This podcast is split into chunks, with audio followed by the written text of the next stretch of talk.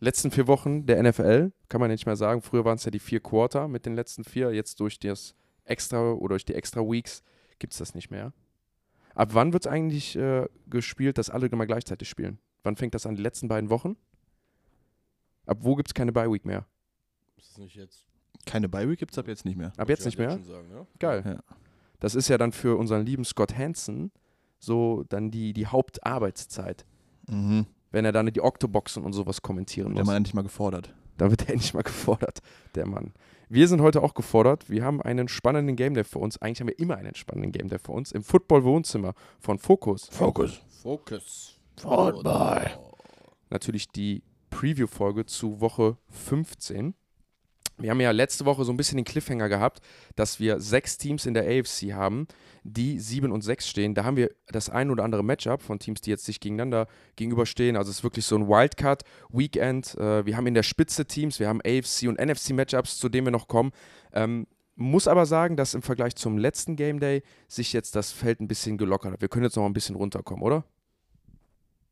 Und in welchem Sinne? Ja. letzte Woche war ja dann schon viele Top-Games, viele Spiele, die sich in der Spitze entschieden haben. Diese Woche wirkt ja eher so, als ob wir ein bisschen durchatmen können bei vielen Games, dass zumindest in der, in der Spitze, bis auf die Dallas Cowboys zum Beispiel in der NFC, wir ruhigere Matchups haben. Ja, Ravens Jaguars finde ich auch noch gut und Eagles Seahawks ist auch ein, Leckerbissen, finde ich. Echt? Eagles Seahawks. Ist, Ich wollte gerade sagen, das ist auch der. ist Trap Game für mich. Das war, ist Ich, ich für spoil das schon mal. In Seattle, hast du recht. Entschuldigung, gehe ich mit. Ich spoil das schon Ja. mal. Okay, okay. Also es war jetzt auch gerade nicht so, so, so ein bisschen verrückt, sondern es war eher so ein, so ein Fragendes. Wir haben drei Spieler am Samstag. Ja, yo. Wirklich? Mhm. Mhm. Hat die NFL mal schön was geflext, weil College Football wegfällt, richtig? So ist es. Da geht es ja dann bald auch in die heiße Phase. Aber College das ist nicht das erste Mal, war letztes Jahr auch schon, oder? Ja, ja, aber da hat sich die NFL gedacht, da können wir in die Lücke kommen wir rein, können wir ein bisschen mehr Geld machen. Männer, Ja. ich sag's euch, wir werden irgendwann mal das Event haben, dass wir an jeden Tag ein NFL-Spiel haben. Dauert noch 20 Jahre, aber dann wird es irgendwann mal die NFL-Week geben, mit den International Games gekoppelt und Zeitverschiebung, dass du an jedem Tag NFL-Football gucken kannst. Mark my words, in 25 Jahren oder so. Boah, herzlichen Glückwunsch an denjenigen, der das zusammenkleistern äh, oder zusammenschustern darf. Herzlichen Glückwunsch an dich, der es auf jeden Fall gucken wird. Jedes Ja, einzelne. Spiel. Ich habe schon am Montag, ohne Scheiß, hab ich am, am Montag habe ich schon gesagt, ich bin für einen Monday Night Doubleheader. Wie in Woche 1 immer. Weißt du, dass so, um, äh, so ein Spiel um Viertel nach eins nachts anfängt und das zweite dann um Viertel nach Wie zwei. lief das eigentlich mit dem Manning Cast? Haben die sich ein Spiel ausgesucht? Nee, Haben die beide ich muss, gemacht? ich muss Ich wollte gestehen, gerade fragen, das, ich nämlich, das war auch eine der größten Fragen. ja, sie haben es äh, so behandelt, dass sie beide Spiele ähm, halt versucht haben, irgendwie zu covern. Ich fand es ehrlich gesagt m, anstrengend. die haben Weil beide Spiele gleichzeitig die haben, naja, Mit einem nee, Gast die haben die es quasi wie, wie bei Red Zone, ja. Sie haben es immer wieder eingeblendet, wenn, wenn die Teams irgendwie gerade dran waren und das andere Okay. Team in der Pause war, dann haben sie halt immer irgendwie rumgeschaltet. Dann aber dann teilweise noch mit den Gästen äh, drinne war es dann halt so, dass du teilweise wirklich so, so Sequenzen verpasst hast komplett, so dass ich dann gestehen muss, ich habe irgendwann umgeschaltet, als ich gemerkt habe, dass die Tommy DeVito Magic aufkommt. Da wollte ich jeden Snap sehen. Du kannst doch den, den Manning Cast nicht ausmachen. Ey, ganz ehrlich, das war Majestätsbeleidigung, safe. Ja. Aber ich, Tommy DeVito hat, äh, hat aktuell sein Zeitfenster, äh, sein Glory-Zeitfenster und das will ich miterleben, bevor es dann irgendwann schließt. Meinst du in 20 Jahren? Das, das hast merkt, du wir sind, wir sind mitten in den NFL-Storylines ist, doch schon, drin. ist doch der neue Tom Brady, dachte ich. Da, da können wir gleich zu kommen. Ihr merkt, wir sind mitten in den NFL-Storylines drin, das finde ich ja so schön. Während die einen so um die Playoffs spielen, entwickeln sich dann bei den Giants zum Beispiel andere Storylines, die dann wieder so einen kleinen Mythos haben, wieder funny sind. Ich glaube, das macht diese Liga ja aus, dass sie immer wieder neue Dinge produziert, über die wir sprechen können. Wir fangen jetzt aber erstmal an, über die Spiele zu sprechen. Das Thursday Night Football Game, das haben wir schon in der Review-Folge zur Woche 14 am Dienstag bearbeitet. Jetzt kommen wir erstmal zu den Previews. Und wie ihr genau richtig gesagt habt, das erste Spiel am Samstag deutscher Zeit, 19 Uhr, die Minnesota Vikings gegen die Cincinnati Bengals. Zwei 7 und 6 Teams.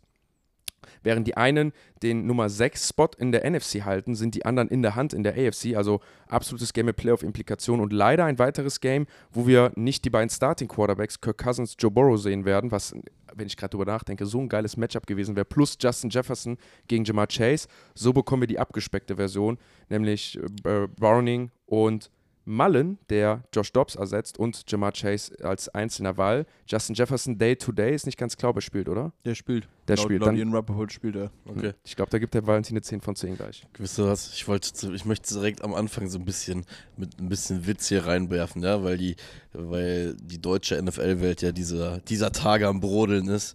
Und wisst ihr, was Nick Mullins ist? Ein Ex-System-Quarterback. Ja. Aber genau deswegen ist er auch da, weißt du? Äh, deshalb ist er auch bei O'Connell und deshalb funktioniert er wahrscheinlich auch, weil er das System eigentlich ganz gut ausführt. Ja, und ich glaube nochmal, also Justin Jefferson hat ja letzte Woche wieder gespielt, hat dann den einen Ball über die Mitte, der ein bisschen zu hoch geworfen wird. Ich würde sagen, ein undankbarer Ball in die Mitte, genau was du eigentlich nicht haben willst als Receiver, gehst hoch, kannst dich verteidigen, kriegt einen unfassbar harten, aber legalen Hit auf die, eigentlich so in die Rippen und hat dann eine Brustverletzung und muss dann verletzt rausgehen.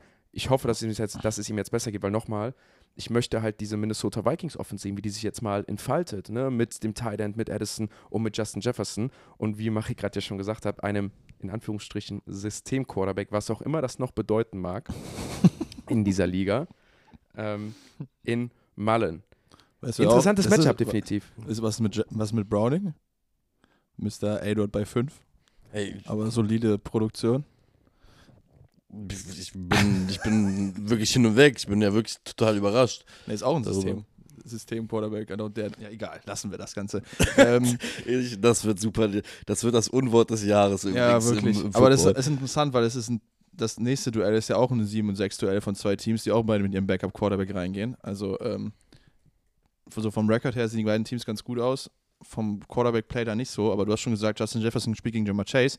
Ich bin wirklich mal gefragt und ich glaube äh, gespannt. Und jetzt ist nämlich die Football-Erfahrung von Browning wirklich gefragt, weil äh, wir sprechen es jedes Mal an. Ich habe jetzt mal die Stats rausgesucht äh, zu, dem, zu der Vikings Blitz-Rate, die die haben Ja. äh, sind mit Abstand das Nummer 1 Team, was Blitz Percentage angeht, laut Pro Football Reference. Und sie blitzten 47,4%, haben Aiden O'Connell letzte Woche 40% geblitzt und Justin Fields davor 58%. Hui. Also ich bin mal gespannt. Äh, Browning wird da unter Druck stehen. so wahrscheinlich jeden zweiten Snap werden die blitzen, so im Schnitt. Äh, bin mal gespannt, in welche Richtung das NR ausschlägt. Und äh, der Mann wird Looks sehen von der Defense. Wir haben letzte Woche schon drüber gesprochen, die, über die Rotation, die diese Defense macht. Äh, der wird zu kämpfen haben. Ich bin mal gespannt, wie der aussieht.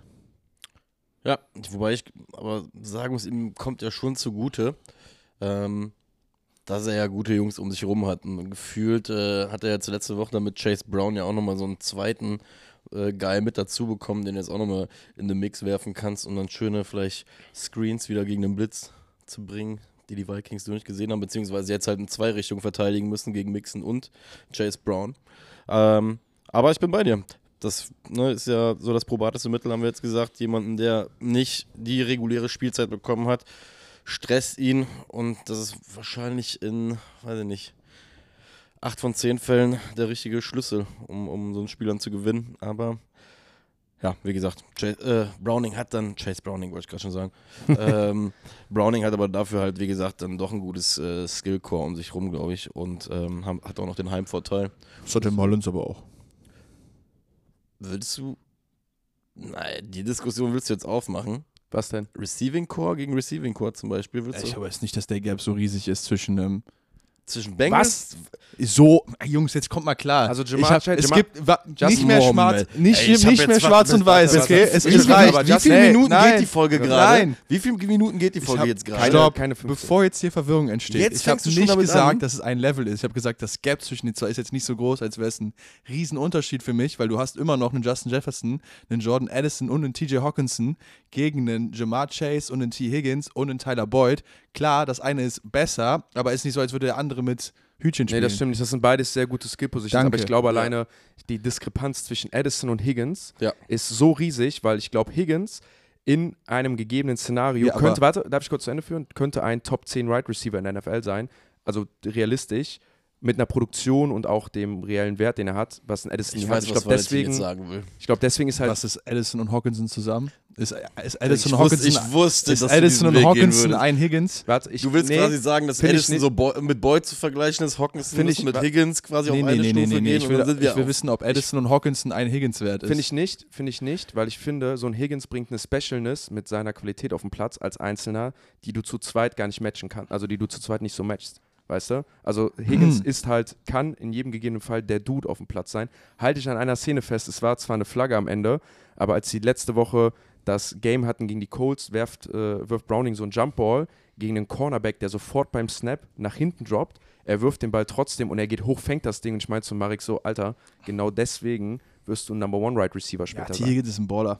Ja, und ich finde, das ist halt so, wie gesagt, das ist so, so ein Faktor bei Receiver, der kann halt ein Spiel alleine so krass an sich reißen und an jedem gegebenen Tag seine 170 Yards, zwei Touchdowns haben. Was ich krass finde und auch da übrigens eine sehr spannende Weiß ich nicht, ob er das einmal hatte bisher in der NFL. Das kann jetzt sein auch, stimmt. Das könnte richtig gut sein.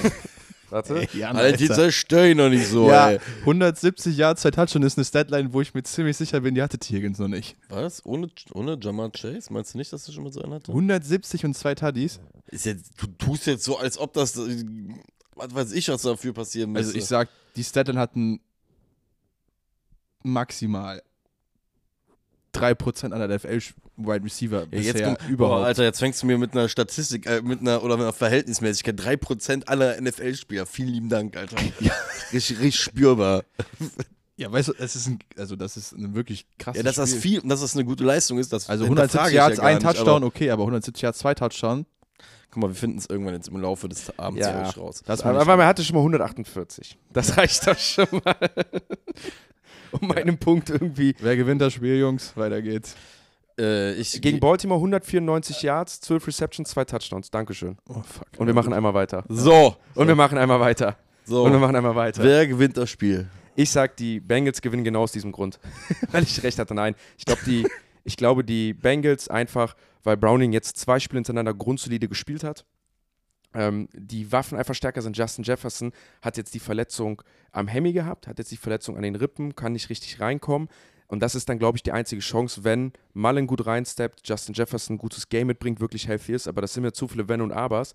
Und in dieser Situation gehe ich dann lieber mit dem, was wir gesehen haben, was funktioniert. Und das ist Browning und die Cincinnati Bengals Offense. Äh, ich gebe dem Ganzen aber eine 7 von 10.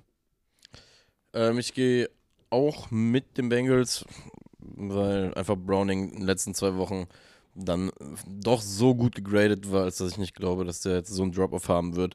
Dazu, wie Jan schon gesagt hat, die Vikings mit zu vielen Fragezeichen. Ich gehe mit, äh, mit, mit der vergangenen, mit den vergangenen zwei Wochen vom QB, dem Skillset und dem Heimspiel.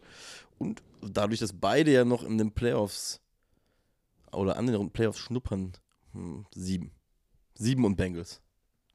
Ich gehe damit. Aber ich, ja, Bengals, aber ich sag 6. Wir gehen einmal weiter. Das nächste Samstagsspiel ist dann um deutscher Zeit 22.30 Uhr und zwar die Pittsburgh Steelers bei den Baltimore Colts. Und auch hier wieder ein Duell zwischen zweier backup Junge, in welchem Jahr warst du denn jetzt gerade unterwegs? Warum? Die Baltimore Colts. Warte, die Baltimore Colts. Krass.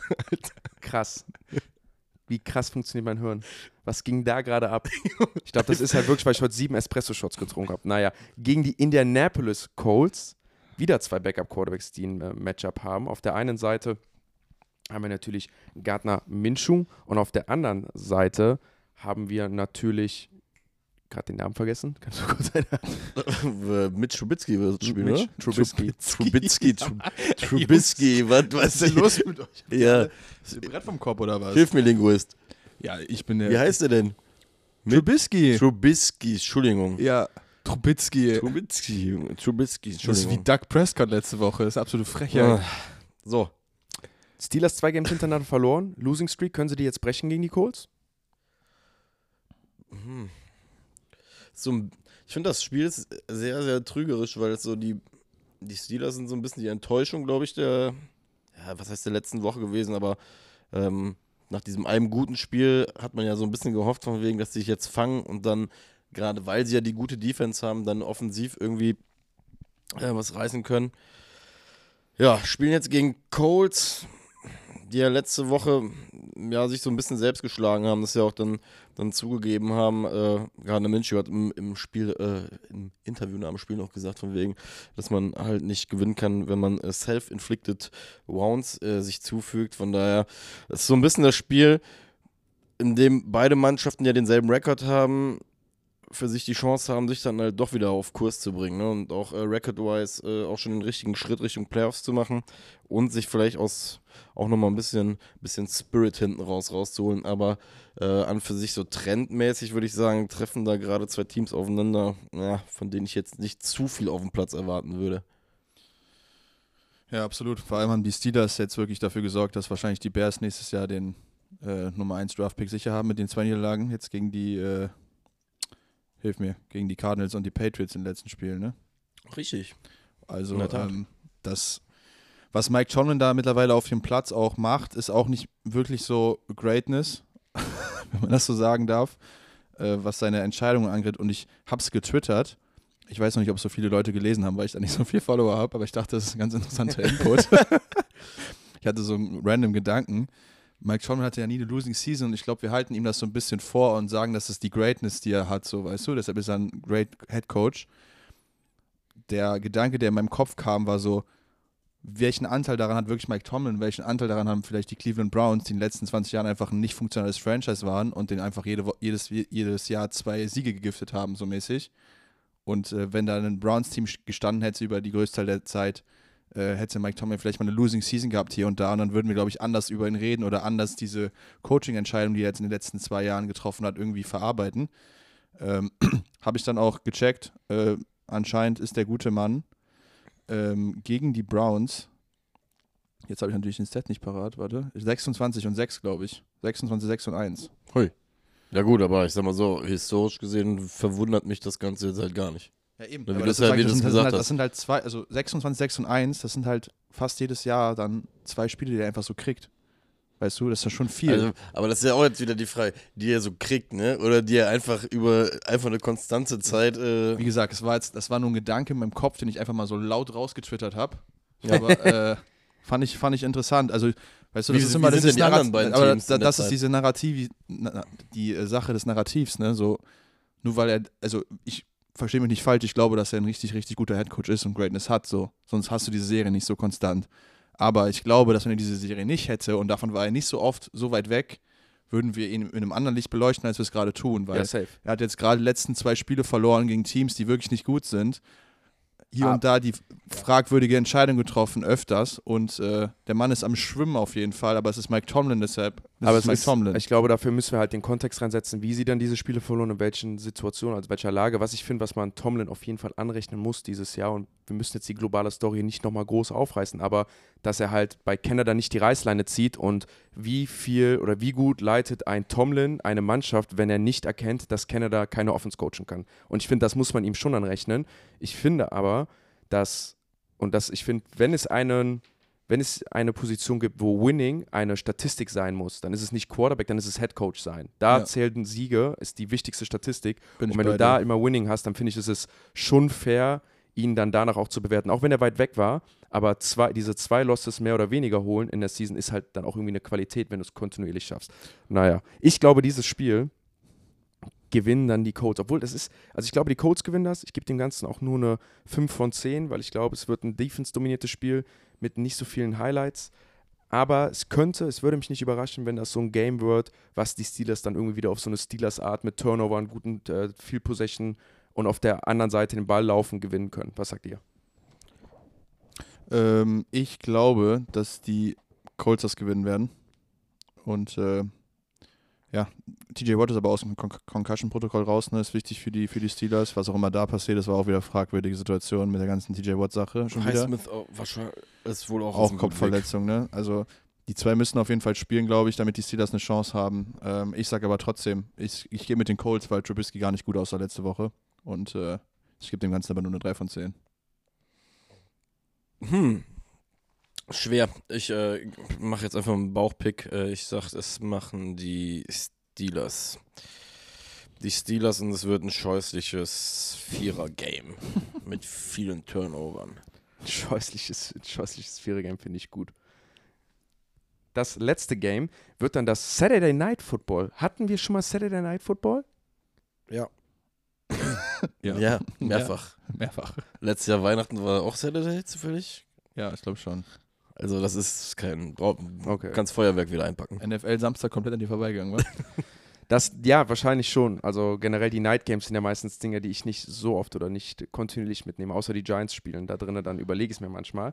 In dem Saturday Night Football, was sich falsch anhört beim Aussprechen, haben wir die 7 und 6 Denver Broncos zu Gast bei den 9 und vier Detroit Lions. Und ich glaube, das sind hier so zwei Geschichten äh, derselben Seite. Also wir haben ja das eine Team, was unfassbar schlecht startet in die Saison mit den Denver Broncos, die untergehen in Miami, die so ein bisschen zum Laughingstock der NFL werden und jetzt ihr Comeback feiern und Comeback feiern, indem sie von den letzten sechs Spielen fünf gewinnen konnten.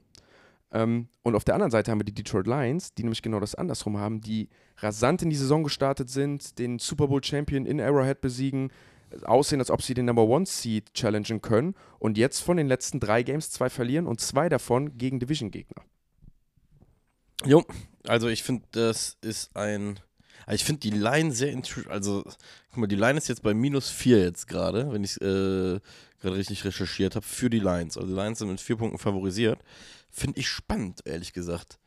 Gerade vor allem basierend auf den letzten Wochen, gerade wie wir es gesagt haben, Denver Broncos, sehr, sehr kerniges Team, die irgendwie immer wieder Wege ins Spiel halt reinfinden. Es ist jetzt kein, kein, kein, kein Picasso, ne, den sie dahin irgendwie äh, da auf, aufs Feld bringen, aber, aber es ist äh, schon sehr erfolgreich gewesen und vor allem halt auch gegen gute Mannschaften. Auf der anderen Seite halt die jetzt mit vier Punkten favorisierten Lions, die in meinen Augen vor allem in den letzten Wochen nicht die Lösung auf ihre, ich will jetzt nicht Talfahrt sein, aber auf ihre beginnenden Probleme in diesem ersten Bears-Spiel, als man so das erste Mal das Gefühl hatte, okay, irgendwas stimmt da jetzt gerade nicht, weil sie sich schon zu viele Punkte gefangen haben und sich da am Ende erst gerettet haben. Ähm, und sie kriegen es in meinen Augen aktuell nicht hin, äh, eine vernünftige Lösung dafür anzubieten, äh, für ihre Probleme, gerade defensiv. Ähm, und da muss ich ganz ehrlich sagen, boah, Minus 4, Las Vegas, was wisst ihr mehr als wir? Wisst ihr, was interessant ist? Ich hatte nämlich das gleiche gedacht wie ihr. Die Lions sind, haben viele Spiele verloren in letzter Zeit, die Broncos viele Spiele gewonnen. Die Lions haben nur ein Spiel in den letzten sechs Spielen mehr verloren als die Broncos. Also die Broncos haben nur eins verloren, die Lions haben nur zwei verloren. Aber die zwei waren halt relativ recent, wo wieder Recency Bias zuschlägt und äh, wir denken, die Lions sind nicht so gut. Ähm, aber ich bin, auf, bin voll bei euch. Die, die Lions haben halt echt Probleme in ihrer Defense gerade aktuell und Jared Goff ist halt wirklich komplett abgefallen. Du hast letzte Woche schön gesagt, Marek, mit den Turnover with the Plays. Äh, Großteil davon kommt in der zweiten Hälfte der Saison bisher. Äh, die erste Hälfte der Saison hat der Mann überragend Football gespielt, jetzt ist es, geht er komplett in die andere Richtung. Ähm, und diese Kombination ist halt einfach schlecht gegen ein Team, was halt, wie du schon sagst, nicht schön Football spielt, aber effizient auf irgendeine Art und Weise. Deshalb ähm, wird es, glaube ich, ein enges Spiel. Und am Ende glaube ich, dass die Broncos hier, glaube ich, gewinnen werden. Ja, ich gehe auch mit dem. Aber das wäre jetzt halt das perfekte Comeback-Game für die Detroit Lions. Ich habe jetzt noch gar nicht so viel zu dem Spiel gesagt. Das wäre jetzt mal das Game, wo du halt dich wirklich mit einem unangenehmen und starken Gegner messen kannst zu Hause, um dann dich auf diesen letzten Stretch zweimal Vikings und einmal Cowboys vorzubereiten um halt nochmal einen Push für den Number One Seed, Number Two Seed, was auch immer zu machen. Und ich finde dann auch ein dankbarer Gegner, weil die, die, die Broncos halt nicht diese High-Scoring-Offense haben, so, weißt du? Also du musst nicht viele Punkte gegen sie scoren, um zu gewinnen. Und auch Russell Wilson, das haben wir gegen die Texans gesehen, wenn er unter Druck steht oder das Spiel gewinnen muss, er nicht mehr der Vintage Russ ist, der am Gucken ist, der wie Magier ist, der das alles hinbekommt. Deswegen, boah, mein Kopf sagt Broncos, mein Herz sagt Detroit Lions ich gehe mit den Detroit Lions. Ich glaube, die Detroit Lions reißen es jetzt rum und gebe dem Ganzen eine 7 von 10. Boah, schwieriges Ding. Ich sag mal so, Lions zu Hause bedeutet ja zumindest, dass sie gern und viel punkten. Die Frage ist, haben die Broncos zum Beispiel jemanden, der gegen Sam Brown was machen kann? Haben sie. Das ist halt so ein bisschen die Sache. Defense der Broncos in letzten Wochen gut ich will ehrlich gesagt nicht gegen die Lions picken, aber. ich liebe diese Live-Erörterung in deinem Kopf, die du. Ja, weil, wie gesagt, so rein vom Trend her würde ich jetzt wirklich Broncos, Broncos nehmen, aber ich kann mir halt irgendwie auch nicht vorstellen, dass die Lions jetzt immer weiter halt strugglen bis in die Playoffs rein. Dafür war die erste Phase der Saison halt zu gut. Deswegen mache ich einen Anti-Plausibilitäts-Pick. Äh, also entscheide mich irgendwie so ein bisschen konträr zu dem, was ich eigentlich denke und nehme auch die Lions. Sorry, ich wurde gerade hier ein bisschen abgelenkt. Alles gut. Ja, mir ist leider ein wenig was umgekippt. Das nächste Game, auf das wir blicken, sind zwei Teams, die orange sind. Das habe ich ja schon mal outgecallt. Und zwar die Chicago Bears gegen die Cleveland Browns. Es gibt denn, orange ist ja eine ganz besondere Farbe und die beiden haben eine ähnliche Farbkombination. Die einen sind braun und orange und die anderen sind dunkelblau und orange. Interessanter Trigger, den du da Ja, hast. ich, ich, ich weiß nicht, warum ich das habe. Ich habe das auch bei, bei Teams, die rot tragen und sowas. Ähm, War das bei Gegnern auch so, so dass du dir gedacht hast, oh, finde ich besser? Gegner, rot. on, echt jetzt? ja. Ja. Ernsthaft? Ja, ich wusste, wenn ich, ich wusste die Gegner. So, das ich- Auge ist mit oder was? Ja, ich habe mir jetzt, es- jetzt mal kleine Side Note, es gibt ja äh, es gibt ja Teams, die ähnliche Farben haben wie du. Und wenn du zum Beispiel gegen die Rawclaw Panthers gespielt hast, war so geil, wo du wusstest, ey, wir spielen in Rot, die spielen in hellblau. Wrocław, Alter, hört mal In Wrocław. auf, Junge, Und Wrocław. sie spielen. Äh, Wrocław. naja, die, das hat der Stadionsprecher mal so gesagt. Aber dann wusstest du, das sieht gut aus. Aber du hattest ja halt auch Teams, ne, wenn die ähnliche Farben haben wie du, wusstest du, du hast Probleme zu sehen. Naja, andere Sachen, die mir bei dem Spiel auffallen. Zwei, es ist eine Quarterback-Kombination, wo die Abkürzung von beiden Quarterbacks JF ist, genau wie bei mir. Joe Flacco und Justin Fields, weil ich heiße ja Jan-Frank Weinreich, ist auch JF. Und was mir so gar nicht. Gott.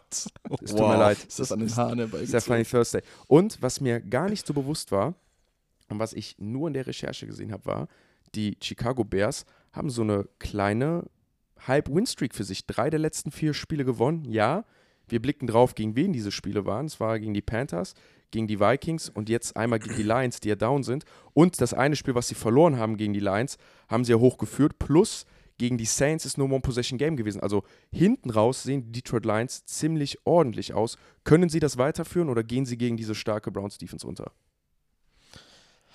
Ah, Die Defense der, der Browns, äh, der Bears ist besser geworden. richtig, richtig, richtig besser geworden, Richtig ne? besser muss geworden. man sagen. Und äh, wir haben vor allem mit Jalen Johnson hier einen Top Corner bei den Browns rumlaufen, was immer hilft. Und der spielt gegen Murray Cooper, deshalb da freue ich mich sehr drauf. Und äh, ne, ich will einmal einen Steelers, Steelers im Draft highlighten aus dem 22er Draft, nämlich, weil das will, glaube ich, ein Key-Matchup auch sein. Braxton Jones, den haben die. Den haben die Bears in der fünften Runde gefunden letztes Jahr. Spielt echt okay für einen Tackle, wenn nicht sogar above average schon jetzt. Und äh, ja, spielt hier gegen Miles Garrett. Also das wird ein wichtiges Matchup sein, worauf man achten muss. Wenn er gut aussehen kann oder zumindest Miles Garrett nicht, nicht so die Game-Ranking-Ability zulässt, wie er diese normalerweise hat, sondern nur so zu 80, 70 Prozent vielleicht, äh, könnte ich sehen, dass Justin Fields mit seinen, Fuß, mit seinen Füßen hier ein bisschen Magic machen kann. Und ähm, ja, wenn die Bears Defense auch ein bisschen was gegenzusetzen hat gegen Joe Flacco, wissen wir ja auch, der Mann hat zwar einen Arm, aber hat zwar auch einen Arm, der oft mal gerne zu Verteidiger wirft. Also da geht was, glaube ich. Eieiei, lassen Joe in Ruhe. Also ich muss ganz ehrlich gestehen, ähm, es gab die Tage so einen Clip von Joe Flacco, äh, als er an der Sideline befragt wurde, wie es für ihn denn ist, jetzt nochmal so in die NFL zu kommen und ähm, ob er damit nochmal gerechnet hätte, quasi jetzt ja auch wirklich bei einem Playoff-Team zu sein, äh, was ja realistische Chancen hat. Da muss ich einfach sagen, boah, das war nochmal irgendwie schön zu sehen. Ich hatte nie eine, nie eine sonderbare Verbindung zu Joe Flacco, respektiere einfach den Ring, weil er ihn gewonnen hat. Auf eine wirklich sehr, sehr real und Art, äh, ehrliche Art und Weise mit den Ravens damals. Aber als er so ein bisschen davon geschwelgt hat und auch nochmal für ihn so die Wichtigkeit herausgestellt hat, weil er auch selber gesagt hat, er weiß, dass er am falschen Ende quasi der Karriere ist äh, und das Ganze jetzt so nochmal noch mal genießt und alles aufsaugt, muss ich ganz ehrlich sagen, ich habe die Browns vor drei Wochen ja quasi tot geredet. Ich bin so froh, dass sie sowas von einem Rennen sind mit dem und mit der Defense, keine Ahnung. Ähm, machen sie auf jeden Fall Spaß. Was ich allerdings dann jetzt noch zum Bears sagen wollte, seit dem Monte Sweat äh, Trade äh, nach Woche 6 oder in Woche 6 äh, ist die Bears Defense äh, fourth ranked äh, in Total Yards against äh, und in Passing Yards allowed, sind Sechster in Rushing Yards allowed und Erster in Passer Rating against. Also ähm, Die Frage ist, das, ob, die Frage ist jetzt, ob das mit Sweat zusammenhängt. das ist jetzt, ich wollte gerade sagen. Ja, oder die Frage ist, hat das, wie viel hat das mit den, Chica äh, mit den Chicago Bears zu tun und wie viel hat es dann auch mit dem Eigenversagen der Gegner zu tun? Also So. ja, es ist auch mal Ja, Leistung, gut, aber, Moment, wir wir, reden ja jetzt seit, seit Woche 6, ne? Eine Stat, also willst du mir jetzt sagen, dass seit Woche 6 alle äh, auf einmal versagt haben äh, gegen, gegen die Bears? Also ein bisschen, bitte, bei aller Liebe, Also, irgendeinen sie- also so, wir nehmen- Impact haben- würde er auf jeden Fall haben. also die haben, die haben gegen die, Ra also hat auf jeden Fall ein bisschen, das will ich gar nicht wegnehmen, ne? Aber den massigen Impact hat dann, glaube ich, eher das schwache Schedule, weil da spielen sie gegen die äh, Vikings, dann spielen sie gegen die Raiders mit Backup Quarterback, dann spielen sie gegen die Chargers, da kriegen sie 30, dann spielen sie gegen die Saints, da kriegen sie 24, dann die Panthers, Dann die Lions haben sie wieder viel kassiert. Dann wieder die Vikings und mit unfassbar schlechter Leistung von Dobbs. Klar, das forcen sie auch Dobbs hat zwei Wochen vorher noch die Welt halb angezündet Ja, und gefühlt war die NFL ist, jetzt, und, ist, und, und, ist all jetzt, und, unterwegs, ist mit, und ist jetzt mit Kontext und ist jetzt mit Kontext drei Tage später absoluter Backup und wurde in der Halbzeit vom letzten Game gebencht, Ja, weil er 0-0. jetzt. Also ich möchte nicht weg, ich möchte nichts wegnehmen. Ich, ich möchte sag nur ja auch sagen, nicht, dass der, der, der, der Hauptgrund dafür ist, nur wie gesagt, liest ich möchte, besser. Ne? Mein Punkt ist nur, ich möchte, die Bears sind auf jeden Fall besser geworden, aber ich glaube, das hat auch viel mit der Stärke der Gegner zu tun. Ja, kann gut sein. Safe. also wie gesagt, äh, guck mal, machen wir es einfach mal für Football Deutschland vor. Jan, die Wahrheit liegt vielleicht auch manchmal in der Mitte. So, Ja, das ist ja, und Diskussionen machen ja nur Spaß, wenn der andere Punkt auch reingebracht wird. So, Tatsächlich ist Defensivplay viel abhängig oder statistisch mehr abhängig von der Offense, gegen den sie spielen. Auf der, gleichen Seite, auf der anderen Seite gibt es aber auch Defenses, die natürlich aus dem Raster rausfallen, weil sie auch auf ihre Art und Weise dafür sorgen, dass äh, Stats produziert werden. Und wenn es ja einen Aber- Defender gibt, der massiv das Game impacten kann, dann sind es Edge Rusher in der NFL. Generell ist die, der konstantere Predictor für gute Defenses, weshalb man auch sagt, dass Defenses nicht konstant sind mittlerweile in der NFL, die Offense, gegen die sie spielen und nicht andersrum. Ja, hättest jetzt einfach mal einen Punkt belassen können, weil Full dann wäre wär das hier so ein Full Circle Argument. Football Deutschland. Wer gewinnt denn?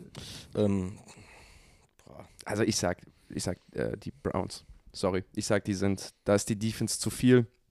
Und die haben letzte Woche, glaube ich, so ein Way to Win für sich gefunden, auch mit, mit Confidence. Joe Flacco ist übrigens auch ein goated Name. Also wenn Joe Flacco ein Backup-Quarterback wäre, würde ich den Namen so abfeiern. Aber Joe Flacco ist so ein geiler Name, ist mir nochmal aufgefallen. Das sagt, Joe Flacco geht das Ding. Und wir sehen Joe Flacco Playoff-Football nochmal. Und wir wissen ja, er aus Vergangenheit, Joe Flacco war in den Playoffs richtig, richtig sexy. Was ist äh, übrigens, um jetzt wieder eine Brücke zu äh, Brock Purdy zu schlagen, ja, der ja Mr. Ir- Irrelevant war, was ist Joe Flacco? Aus welcher College Division kommt Joe Flacco? Ist ja noch, ist ja, gut, hat mit Brock Purdy eigentlich gar nichts zu tun. Ich wollte eine billige Brücke schlagen. Ich habe heute nochmal den Valentin hier unter der Thrill geschrieben, Ja. Junge. One Double A, Delaware, Junge. Ja, ja, klar. Das ist ja gar natürlich. kein Division One Prospect gewesen, sondern. Aber ich weiß, warum du das schlagen wolltest. Wegen Jimmy Garoppolo. Äh, ja, Was hat denn Brock Purdy damit zu Weil an Mann, Jimmy weil, Garoppolo weil. Mann, ich wollte halt, wie gesagt, eine wirklich billige Brücke einfach nur schlagen. Du hast an Das Jimmy Garoppolo gedacht, deswegen, oder? Und deswegen hast du an Brock Purdy gedacht, weil du Jimmy Garoppolo und Brock Purdy vertauscht hast, weil Jimmy Garoppolo kommt auch aus One Double A. Echt so? Ja. Ich wollte einen billigen Witz machen, aber Ja, okay. danke, dass du mich retten wolltest. Vielen Dank. Hm. So, wo Jimmy, was war Jimmy? Sag mir mal. Jimmy war. Ähm, da muss ich nochmal nachgucken, aber Okay. der ist Northern Illinois oder sowas. Äh, ich sag, die Fields, äh, die Fields gewinnen.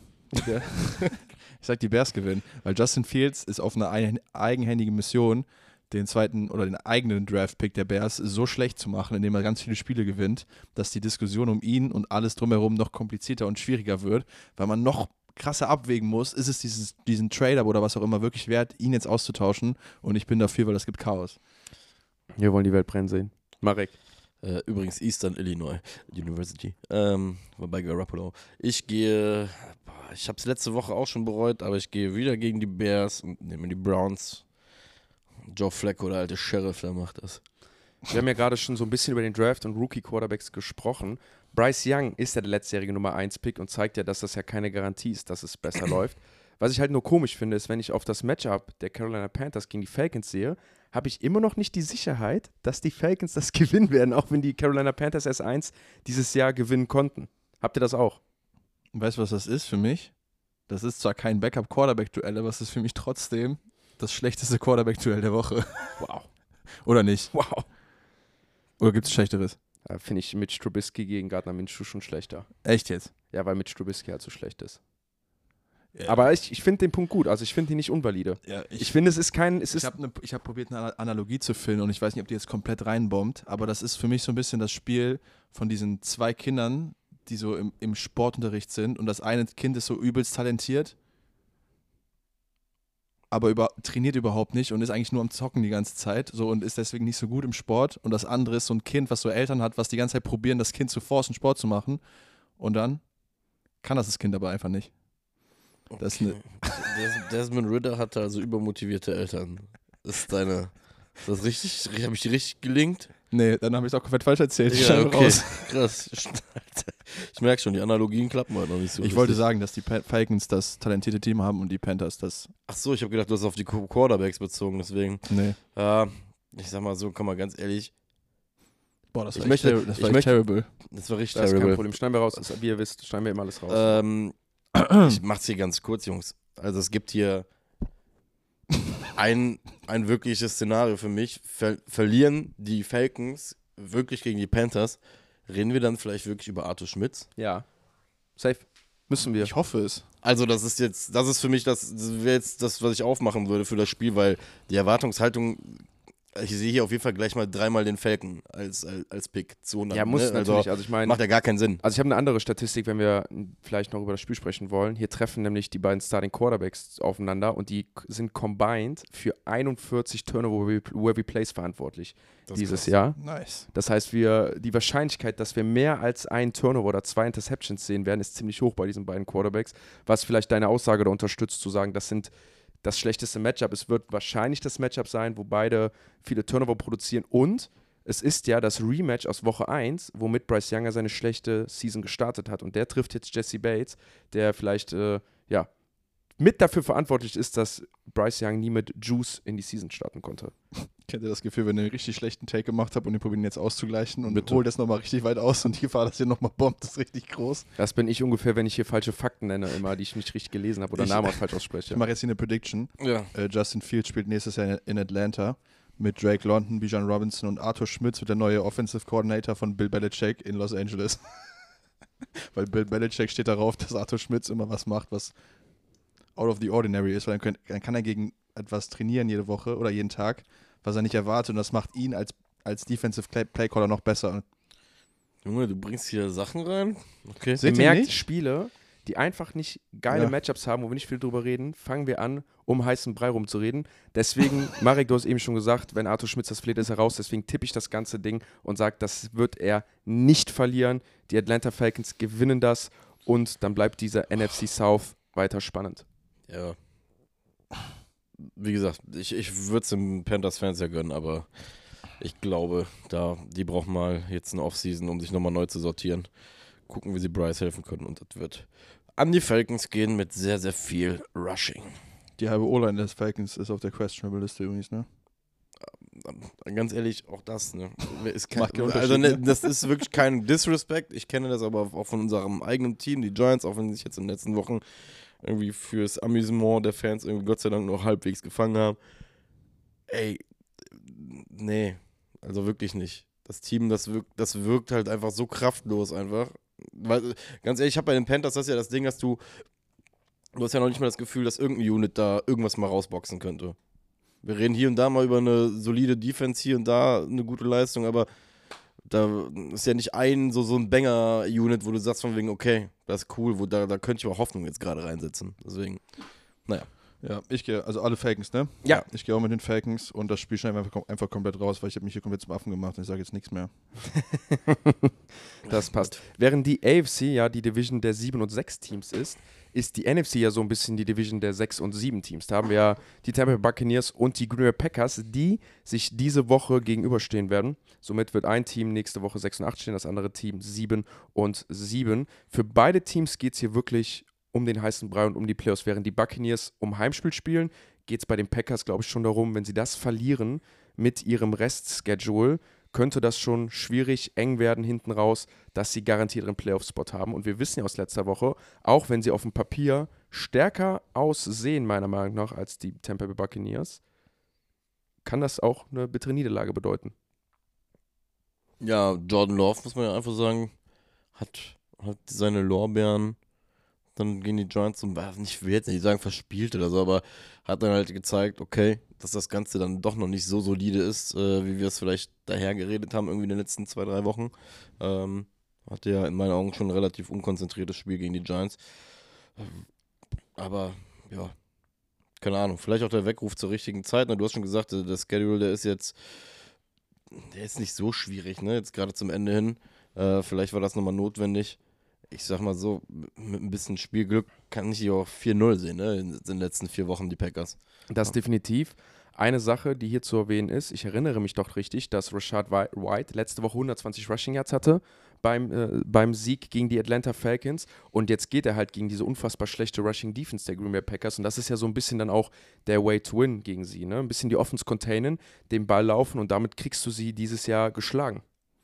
Wisst ihr, wer die zweithöchste Blitzrate hat in der NFL? Tampa Bay Buccaneers. Nee, die New, die New York Giants. Ah. Wisst ihr, wer die dritthöchste? Tampa Bay Buccaneers. Und da sind wir wieder bei dem Thema. Letzte Woche Jordan Love. Schwierig ausgesehen, wobei man ja eigentlich davon ausgehen sollte, dass diese ganze End-Around Jet Sweep Offense, die sie ja haben, wirklich gut gegen den Blitz funktionieren sollte. Ne? Aber anscheinend, wenn du es gut schemst und so, ähm, kriegst du es hin. Also ich bin mal gespannt. Wobei Sie ich auch mal sagen würde, dass ein. Wink Martin der Look noch mal ein bisschen innovativer, ein bisschen exotischer ist als ein Todd Bowles Oldschool. Ich bring mal die Firezone. Ich wollte gerade sagen, Blitz 30 ist Mal ja, pro Spiel. Blitz ist ja nicht gleich ein Blitz. Das, ich finde das ja Deshalb- eh immer in diesen statistischen Aufwertungen oder diesen statistischen Auffassungen oder Zählungen, was ein Blitz ist und was kein Blitz ist, weil Wink Martin, der blitzt theoretisch oft, schickt aber meistens oder schickt öfters nicht mehr als vier Leute. Aber er schickt halt Leute aus exotischen Spots, ne? Wo dann, wo du, wovon du manchmal nicht ausgehst, oder er droppt Leute, wo du, also wie oft der ja einen Outside Linebacker oder einen Edge Rusher droppen lässt, aber dafür einen Cornerback blitzen lässt, in Anführungsstrichen blitzen lässt, verändert ja nachher eigentlich ja nicht den Rush beim Blitz. Technisch gesehen ist ja, weiß nicht, wie du das siehst, oder wenn du sagst, eine Defense ist eine Blitz-Defense, dann geht es ja oft darum, dass die Leute aus der Coverage ziehen und mehr Leute im Blitz und im Rush haben als in der Coverage und sie fünf oder sechs Leute drin haben. Wobei die Giants das auch oft machen, das will ich jetzt gar nicht da so sagen. Mir ging es eher um diese Diskrepanz der, was ist ein Blitz und wann werten wir das statistisch als Blitz auf. Ist es jedes Mal, wenn ein Spieler aus der Tiefe kommt als Linebacker und DB und Blitz oder ist es, wenn wir mehr als vier Rusher haben? Ich glaube, zweiteres. Das sehe ich auch so. Aber ich, ähm, ich weiß natürlich jetzt nicht, wie die, wie die es hier aufdröseln. Das steht nicht hier drin. Aber ich bin mir ziemlich sicher, dass es zweiteres ist. Also vier oder, äh, fünf oder, also nehmen wir eine fünf oder mehr. Okay. Aber, ähm, also wenn du vier, vier Rusher bringst, aber einen D-Liner droppst und einen Linebacker bringst, ist ja kein Blitz. Hast immer noch eine vier, Vier-Mann-Pressure generiert, so. Das ist halt einfach nur ein ex- exotischerer Look, aus, in dem du die Pressure probierst zu generieren, aber es ist immer noch kein Blitz. Also da muss man, glaube ich, differenzieren. Und äh, ja, ich bin mal gespannt. Also, wie diese, äh, wie Mike, äh, wie LeFleur halt aussieht gegen, ähm, gegen Todd Bowles. Aber ich würde fast behaupten, dass er da bessere Plays schemen kann und Jordan Love besser aussehen lässt, als er es gegen Wink Martin der konnte. Deshalb, ich glaube, dass die äh, Packers hier gewinnen. Also ich sage eine Sache, die mich ja noch immer verwundert und ich, die ich nicht glauben kann, dass LeFleur letzte Woche sein erstes Game in Dezember verloren hat als Head Coach der Green Bay Packers. Was aber Krass, ja, ne? und das ist jetzt die eine Sache, wo ich wirklich sage, da musst du einfach drauf achten. Wir haben die Tampa Bay Buccaneers, ein Team, was aus dem wärmsten Gebiet der NFL kommt, mit Leuten, die in warmen Gebieten trainieren, die nach Green Bay fahren, draußen spielen müssen, in einem der kältesten Gebiete der NFL. Und das kann am Ende halt auch wieder den Unterschied machen. Ist auch ein Grund, meiner Meinung nach, warum halt die nördlichen Teams halt einen Vorteil haben. Boah, ich, ja, ich bin ja eigentlich immer so ein Wetterfrosch. Müsste ich eigentlich auch recht geben. Ähm, vor allem in Green Bay ist ja Ich hab's von meinem Vater halt, ne? Also Ne? mein Vater, seitdem ich klein bin, acht, neun Jahre, seitdem der kleine Jan Football guckt und mein Papa ist Green Bay-Fan und natürlich im Dezember sind dann immer die tollen Zeiten, hat mein Papa mich zur Seite gesetzt und gesagt, es ist ganz, ganz wichtig, dass die Green Bay Packers Heimrecht haben, weil bei denen ist es so kalt, da haben die einen enormen Heimvorteil und das ist so mich reingebrannt, dass ich das natürlich dann hier rezitiere. Das ist eine wertvolle Erfahrung. Ja, also ist ja auch so ein bisschen unsere Giants-Historie, die Heroik, die dahinter steckt, dass man dann im kalten Green Bay zweimal gewonnen hat. Also sehen, also sehen wir keinen Baker Mayfield Lambo Leap. Ach, ich, guck mal, ich war gerade, ich bin gerade am Schauen. Guck mal, wir müssen eine Sache noch beachten. Matchup-wise, Jair Alexander ist ähm, noch questionable, war letzte Woche zum Beispiel nicht da, hat man gemerkt. Sehr geiles Matchup mit Mike Evans übrigens, wenn es stattfindet. Das ist nämlich halt so, so Das ein wäre es bisschen. auch gegen Valentine, weil dann spielt er gegen mich. Ja, ich war gerade nur am gucken, weil ich gerade äh, mal äh, bei PFF checken wollte, wie Carlton Davis denn zockt, weil ich will jetzt mich nicht äh, von seinem, seinem Zauberplay letzte Woche ähm, quasi ein bisschen blenden lassen. Hat schon mal bessere Songs gehabt. Wollte ich gerade nämlich sagen, ne? Also generell auf Cornerback sind, sind die äh, Bugs schlagbar. Sollte jetzt, ich weiß jetzt nicht, oh, gar nicht genau, äh, wie sieht es mit Christian Watson aus? Weißt du einer? Packers? Weiß einer? Hat einer Infos? Ob der, äh, Ich sehe ihn nicht auf, auf, auf der Liste hier. Heißt das, dass er gar nicht erst auf die Liste kommt oder dass er so weit so verletzt weil ich- ist? Weil ich, muss glaub, er gestehen, ich finde es spielt nicht. trügerisch. Ich, also ich finde es wirklich trügerisch an für sich. Ähm, Sehe ich schon auch für die Buccaneers einen Weg, das Spiel halt zu gewinnen. Ähm, halt vor allem über die Luft von, äh, bei den Matchups. Gehe aber am Ende doch mit LeFleur und den Packers und ich glaube, der Mann ist wütend, dass er das Ding am Montag bei den Giants hat liegen lassen.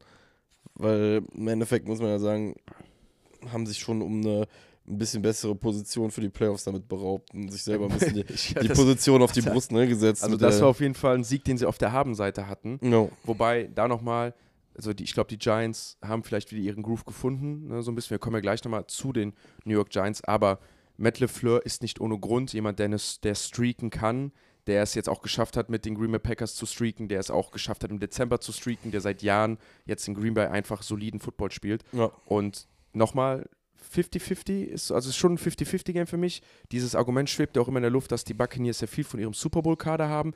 Dann dieses Matchup Rushing Offense gegen die Rushing Defense der Packers, da gehe ich auch noch mit, aber ich glaube nicht, dass sich LeFleur hier die Butter vom Brot schmieren lassen wird in Green Bay. Dafür sehe ich ihn ja noch zu sehr als Elite Head Coach und Playcaller an. Ich gebe dem Ganzen sogar eine 7 von 10 und sage, die, Buc- äh, die, die Packers gewinnen. Ich habe eben schon gesagt Packers und äh, 7 von 10. ja, sieben passt. Packers.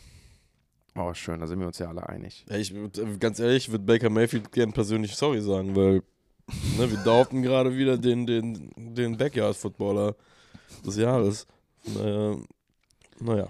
Auf ihn, ich habe ja, ich hab's ja eben gesagt, wir haben jetzt nicht so die Spitzenduelle und nicht so viele Spitzenduelle dafür, aber halt so in der Mitte, was die Wildcard-Spots angeht, richtig viel Spannendes mit dabei. Und auch das nächste Game wird spannend sein, vor allem wenn CJ Stroud nicht spielen sollte, wechselt für mich tatsächlich dann auch der Favorit bei dem Game der Texans gegen die Tennessee Titans. Da haben wir nämlich das, wie gesagt, eben genannten Texans mit 7 und 6, die ja auch noch auf Playoff-Kurs sein wollen, die auf Playoff-Kurs in Anführungsstrichen sind, sogar noch die Division gewinnen können. Und die Tennessee Titans, die uns letzte Woche ja alle überrascht haben, habe ich übrigens herausgefunden, hat mir einer vorm, äh, beim, vorm Auftritt bei NTV erzählt, die Winning Chance der Tennessee Titans vor dem ersten Snap, als sie zurücklagen mit 14 Punkten, war bei 0,8. Das war, seitdem sie das erfassen, die zweitniedrigste aller Zeiten. Respekt. Macht damit, was ihr wollt. 0,8 Prozent übrigens. Ja, hat dafür gereicht, dass äh, die Andrew Hopkins äh, nach dem Spiel Will Levis zumindest in die Riege der Starting Quarterbacks eingeladen hat. In Für die ihr spielen würde. Nein, also wo er im, Na im Nachgang gesagt, quasi von wegen so, hey, der Junge hat's in sich. Also er ist ein Baller und, und, und äh, da kann man was von erwarten. Also, sag ich mal, Will Levis hat in der Öffentlichkeit von einem Nummer 1 Receiver in der NFL gesagt bekommen, Junge, ich glaube, du gehörst hier hin. Nachdem er von besagtem Receiver mehrmals live angeschrien wurde. Möchte ich, möchte ich aber auch dazu sagen, ist ja sein eigener Receiver. Wäre blöd, wenn er es nicht sagen würde. Ja, gut, aber trotzdem, ja, muss, äh, es gibt äh, manche Receiver, weiß ich nicht, die, oder O-Liner, die schreien ihren eigenen Quarterback an vom, vom Feld, von daher. Ganz ehrlich, wenn ich D-Hop wäre, würde ich so einen Quarterback wie Will Levis auch feiern, der das Ding einfach hochlegt und sagt, ey, mach mal was. Nimm. CJ Stroud oder generell die Houston Texans, habe ich einmal einen Kontext-Stat für euch. Ich würde mal gerne wissen, wie viele Total Starts alle Starting Quarterbacks zusammen haben, die gegen die Houston Texans dieses Jahr gespielt haben. Also wir haben dann Quarterbacks dabei wie Derek Carr, wie Lamar Jackson oder auch wie Kyler Murray oder wie Russell Wilson. Das sind dann schon drei Veteranen. Aber sonst sind das alles Quarterbacks, die noch keine drei Seasons zu Ende in dieser Liga gespielt haben. Und jetzt kommt dann nochmal Will Levis zweimal, Joe Flacco, gut, dann fällt das wieder weg. Und dann noch einmal Gardner Minshew. Die haben, sind dieses Jahr auf jeden Fall auch auf der glücklichen Seite, was so Quarterback-Matchups angeht, für ein AFC-Team. Ne? Also wenn man überlegt, was man da für äh, Kaliber, auf was für Kaliber man treffen kann. Will Levis haben wir ja gerade gesagt, äh, der Andrew Hopkins sagt, ist ein Starting Quarterback, spielt super. Müssen sich die Houston Texans Sorgen machen, dass der streakt oder ist das wieder so ein On-Off-Ding bei ihm? Oder traut ihm nicht so, ist mal so, traut ihm das zu. Weil ich sage jetzt zum Beispiel, ich traue Will Levis immer noch nicht zu, dass der kontinuierlich die Leistung auf den Platz bringt. Guck mal, das Ding ist, ich glaube, das ist ja bei dem Spiel viel eher die Frage, sehen wir die Texans in der Lage, mit den Ausfällen, die sie ja haben, selbst ein, ein, ein, ein dreckiges Tennessee Titans Game halt mitspielen zu können. Das ist halt ja für mich gerade eher, also ich weiß nicht, ich war jetzt wirklich nicht so, ob es da um die Einzelleistung von Will Levis an dem Tag gehen wird, weil ich habe irgendwie schwere Vermutung, das wird ein richtig schönes Tennessee Titans, Mike Rabel, ich laufe euch richtig und zerstöre euch noch mehr, als ihr eh schon seid, weil Wenn sind einfach so verletzt und angeschlagen. Darf ich da kurz angreifen? Ja. Das ist ja genau das Ding, dass die Tennessee Titans das ja nicht oft geschafft haben dieses Jahr. Also, sie haben es ja nicht geschafft, mit ihrem Running Game Teams zu zermürben, Derrick Henry mit einzubinden. So, und dann ja eher, so wie letzte Woche, dann doch über Will Levis zu gewinnen. Oder der erste Start von Will Levis, wo er vier Touchdown-Pässe äh, geworfen hat am Ende. Das ist ja auch nicht das Game, wo du sagst, boah, Derrick Henry und dann er. Also, sie versuchen es ja, aber das ist ja vielleicht einmal dieses Jahr passiert. Weil sie ja vielleicht mittlerweile den Luxus haben mit D-Hop, dass sie es nicht alles über Henry halt machen müssen, ne? Und, und einen Quarterback haben halt, der, wie ihr schon gesagt habt, äh, halt einen gut genugen Ball werfen kann, ne? um das Ding halt dann auch noch mitzugewinnen. Von daher. Ich bin da bei Marek, ich glaube, es wird so ein Run-Heavy Play-Action-Ding. Also ich glaube, Derrick Henry, also Mike Rabel wird sich denken, ey, da steht jetzt kein äh, CJ Stroud mehr. Ich muss jetzt die Offense von den Texans nicht mehr so fürchten. Nicht nur CJ Stroud nicht da, sondern auch ein Tank Dallas nicht da. Nico Collins ist angeschlagen, wenn er überhaupt spielt. Also ich kann euch gut Auf der Defense-Seite spielt, fehlt ein Blake Cashman noch. Will ähm, Anderson hat auch nicht trainiert am Mittwoch. Dalton Schulz kommt wohl zurück, aber das ist dann alleine auch nicht mehr so. Davis Smith kann zwar Quarterback spielen in der NFL, das haben wir schon gesehen, aber es ist jetzt kein CJ Stroud, wo wir gesagt haben, okay, anscheinend elevated der Mann nochmal sein Talent drumherum. Mhm. Äh, das wird ein Davis Mills, glaube ich, nicht schaffen. Dementsprechend weiß Mike Rabel, ey, wenn wir hier die Uhr kontrollieren, wenn wir den Ball laufen, können wir als Titans Punkte machen. Wir können immer mal wieder einen tiefen Play-Action-Shot nehmen. Dazu haben wir den Quarterback mit dem Arm. Dazu haben wir einen Hopkins, der mit so einem Ball runterkommt. Und auf der anderen Seite hat dann die Texans Defense auch, glaube ich, nicht allzu viel gegenzusetzen. Und ähm, ja, ich glaube, das wird ein Low-Scoring, aber hartes Spiel. Das wird so ein richtiges, das wird so ein Spiel, was man, wie wo, schon mehrmals gesagt hat, wo man es nachher sieht, dass die Football gespielt haben. Absolut. Ich, ich finde es vor allem interessant. Ich glaube, beide Teams werden mit so einem ähnlichen Gameplan rangehen. Also so versuchen, den Ball zu bewegen mit guten Plays, auch mal so diese Chunk Yards holen, ne? vielleicht mal Play-Action, den Quarterback rausrollen, den Gegner zermürben. Auf jeden Fall versuchen, keine Turnover zu produzieren, dann doch mal einen gezielten Shot zu nehmen. Also immer so dieses wirklich sehr bestimmte Situative, nichts dem Zufall überlassen. Es wird so ein richtiges Game, wo Coaching wichtig wird. Und einer der wenigen Matchups, wo wir zwei ehemalige Starting NFL-Linebacker haben, die jetzt bei den Head Coaches sind und gegeneinander spielen. Das hast du auch ganz, ganz selten in dieser Natürlich, Liga. stimmt. Die meisten Head Coaches, wenn sie Schöne gespielt Verbindung. haben, die meisten Head Coaches, wenn sie gespielt haben, sind ja lustigerweise oft Ex-Quarterbacks oder Backup-Quarterbacks meistens. Leute, die dann sonst aus dem Coaches-Tree kommen. Und wenn es Defense-Koordinatoren sind, die gespielt haben, sind es meistens immer Linebacker, weil die auch die Defense callen. Was für Linebacker? Waren es beide Mittellinebacker? Ja. Beide Genau. Mittellinebacker? Ja, auf jeden Fall. Also, ich sag mal so, die haben zu einer Zeit gespielt, da gab es noch nicht diesen Nickel-Linebacker. da, hat Das man noch viel in der- da hat man noch viel in der Box gemacht. Ne? Die sahen auch noch was anders aus. Ist ja dann übrigens geht nur auch. darum, ob das die, die Quarterbacks der Defense waren. Das ist ja auch der Linebacker oft. Also Ob die Leute das das, stimmt. früher gecheckt hätten? Wie bitte? Ob die Leute das früher gecheckt hätten, Alter? Wie jetzt Linebacker gespielt wird? Ja, safe. Also rein von der Plausibilität meine ich jetzt nicht vom äh, Lauf mal dahin. Ja, doch, safe. Weil du siehst ja, dass sie es jetzt coachen können, weißt du? Also die haben es ja, ja. ja, ja, auch wieder wahr. Und das, haben, das kriegen sie noch mit ihrem Gehirn nach einer NFL-Karriere. so, als Ja, Inside Line, Linebacker. also man muss ja, man muss ja, muss ja dazu sagen, man muss ja dazu sagen, als Linebacker ist es ja wie der Quarterback in der Offense. Entschuldigung. Du musst ja alles wissen. Also wenn ich ein Receiver bin und du gibst das Play rein, muss ich ja nicht die Protection wissen, so das juckt mich nicht, theoretisch als Receiver. Nee. Äh, gleichzeitig juckt mich als Cornerback nicht, welchen Stunt die D-Line spielt oder was auch immer, ob die einen Stunt spielen, weil ich habe mein Assignment in Coverage. So als Linebacker musst du sowohl die Coverage hinter dir wissen, als auch die Gaps vor dir, weil du als Linebacker meistens einen Gap hast, was du coverst. Und aber auch die Coverage hinten wissen musst, weil du meistens dann auch eine Zone hast, in die du gehst nach deinem Run-Fit. Also Best, bestes Beispiel ist ja Luke Kuechly dafür. Ne? Ich Ja. glaube, glaub, wir können es jetzt in Worte fassen. Guckt euch einfach mal so Luke Kuechly-Geschichten an und guckt Luke Kuechly Preparation bei den Panthers. Das erklärt ziemlich gut, wie die denken, was die machen und was für einen Impact die haben können. Den Impact haben die beiden Head Coaches jetzt nicht mehr auf dem Platz wie früher als Inside Linebacker. Den Impact haben sie jetzt als Coaches. Ich glaube, den größeren Impact bei diesem Game wird Demico Ryans mit seinem Team haben, weil er hat ja nicht nur sich, er hat auch Bobby Slowick mit dabei. Ich glaube, das hat dieses Jahr gut funktioniert für die beiden. Ich gebe dem Ganzen eine 6 von 10, weil es Playoff-Relevanz hat, weil ich gespannt bin auf dieses Coaches-Matchup, weil ich glaube, es wird sehr physical und es wird eng und ich sage, die Texans gewinnen. Ich gehe mit den Tennessee Titans und ähm, das wird eine fiese 3. ich sag, das wird eine 2 übergeben mit den Titans.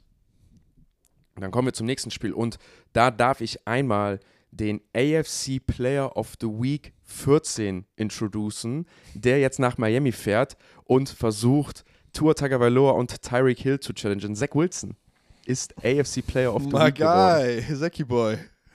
Und ich schwöre, ich hatte, ich habe selten, ich Marek auch, dein Gesicht wir, wie, wie ihr es merkt, wir tweeten jetzt oft, wir sind jetzt mehr im Twitter-Game. Valentin hat sich ja das neu gemacht, ich habe mehr Relevanz Ich draufgelegt. bin noch in der Probephase, wollte ich mal kurz dazu sagen. Aber du machst das sehr gut und ich mache jetzt mehr und ich habe diese Woche öfters den Satz getweetet, wir leben in einer Simulation und das war einer der wenigen Momente, nämlich gut, ja. der AFC und NFC Player of the Week waren Tommy DeVito und Zach Wilson. Ich habe nur drunter geschrieben, wir leben in einer Simulation, das kann nicht sein. Vor allem, nachdem Zach Wilson gebencht wurde die Woche davor, dann wird gesagt, ah, der will gar keinen Football mehr spielen. Was, ob wir das jetzt glauben oder nicht, ist mal dahingestellt. Und legt dann die beste Leistung seiner Karriere hin oder mit die beste Leistung, gewinnt das Spiel und wird dann noch gekrönt als bester Spieler der AFC, während dann halt noch andere Spieler auf dem Platz stehen, die halt ganz anderes Kaliber haben. Ich Kann er das wiederholen? Ich sag nicht, dass es passiert, aber stellt euch mal vor, bei dem ist jetzt so der Switch im Kopf angegangen und er ist plötzlich das, was wir gedacht haben, was er im College ist. Stellt euch das, stellt euch das nur mal vor. Was passiert dann? Dann fackelt der jetzt ab oder spielt so, wie Weißt- Aaron Rodgers vielleicht ansatzweise gespielt hätte als, äh, als Jets Quarterback und dann stehst du da und er wurde, ihm wurde ja offen, offen, offenbar schon gesagt, dass er getradet wird. Ja. Was, halt was passiert dann? Das, das, das ist wieder Chaos. ich habe, weiß ich nicht, ganz ehrlich, ich glaube da irgendwie nicht dran, deswegen. Mir fällt, ja, was soll Es dann geht- das passieren? geht Das wär, mir- was soll dann passieren? Das Ich ist- liebe es, wenn man das auf was wäre, wenn Fragen antworte mit glaube ich nicht dran. Ja, das ich- ist doch eine Ja, hypothetische dann, Frage. ja, aber guck mal, ich glaube da so wenig dran, dass ich da noch nicht mehr eine Vorstellungskraft dazu habe. Was soll denn dann passieren? ist eine Antwort. Das wäre, das wäre ja gefühlt äh, Kapitel 35 in der, äh, weiß nicht, letzt, in den letzten Stimmt 10, auch. 15 Jahren der Jets, wo Sorry, ich ich halt, gehe halt, ich geh, ich geh mit, ich geh mit Marek, das war kompletter Schwachsinn, Valentin. wo ich dann halt irgendwann sagte, so, Was hat denn der jetzt für ein Argument gebracht, dass du plötzlich ja, das, was, was, das wievielte Kapitel, ganz ehrlich, Ich habe ja gar nicht gesagt, dass das meine ich Meinung mit ist. Football mir nur, was angefangen, wäre, da, wenn. da ist Max Sanchez irgendwie in den Arsch reingelaufen, Ja, hat ich sag einen mal Ball so, man, Alter. ich sag, ich sag mal Also, so, ja, mal so, vielleicht- das Argument von Marek ist ja, das wäre wenn zu starten, ist ja ungefähr so wie das wäre, wenn ich Milliardär wäre, so, weißt du? Ja, aber vielleicht ist Zach Wilson auch einfach ein äh, Geno Smith, der schneller reif Da, wird. ich wollte es gerade ist sagen, noch nicht mal so, dass ich ihm das nicht wünschen würde, Ey, ne? Also, das wollte ich mich gerade sagen.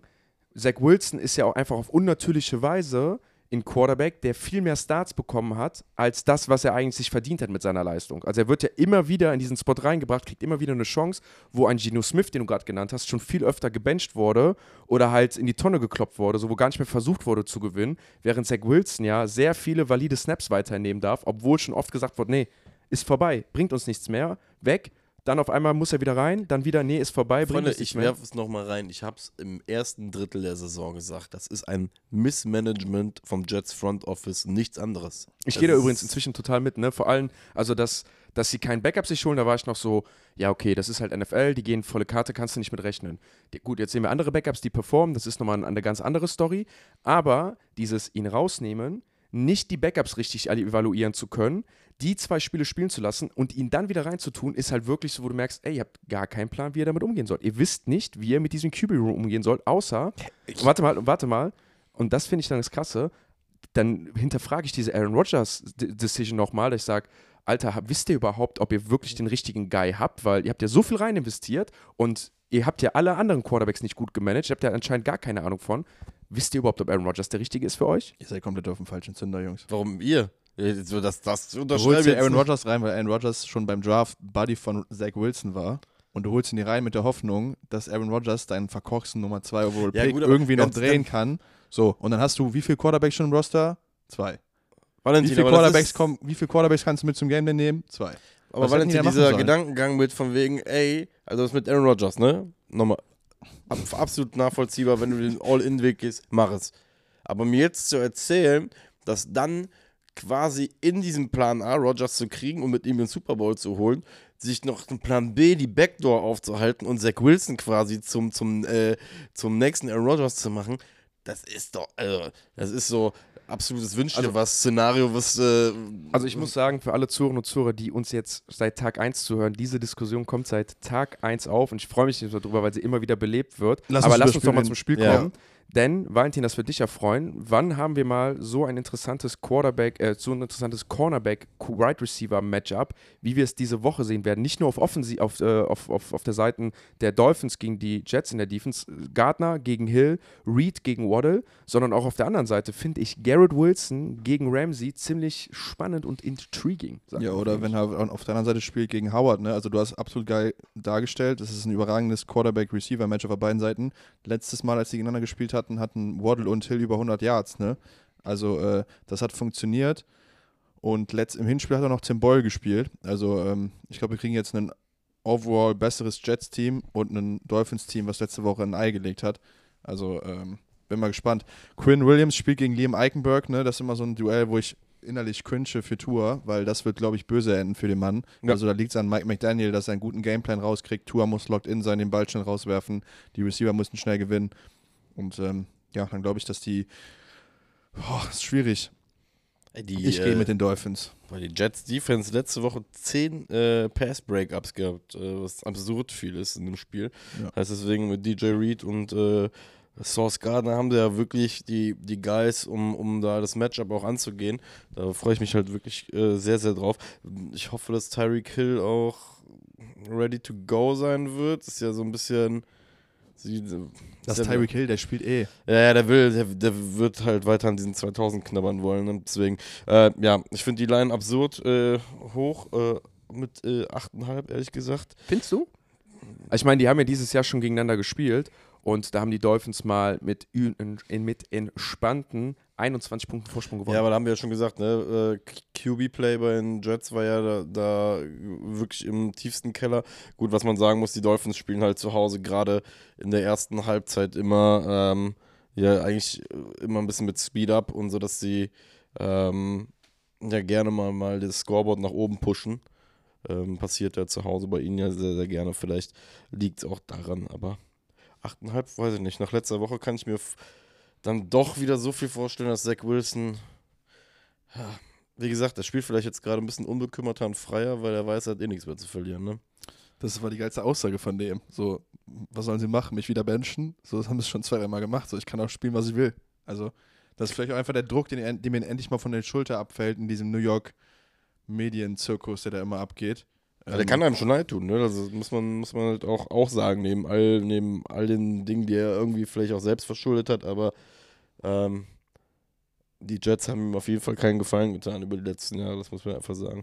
Naja, Das stimmt. Ich, aber wer gewinnt? Marek. Äh, ja, ich, ich kann, ich könnte es mir, mir irgendwo vorstellen.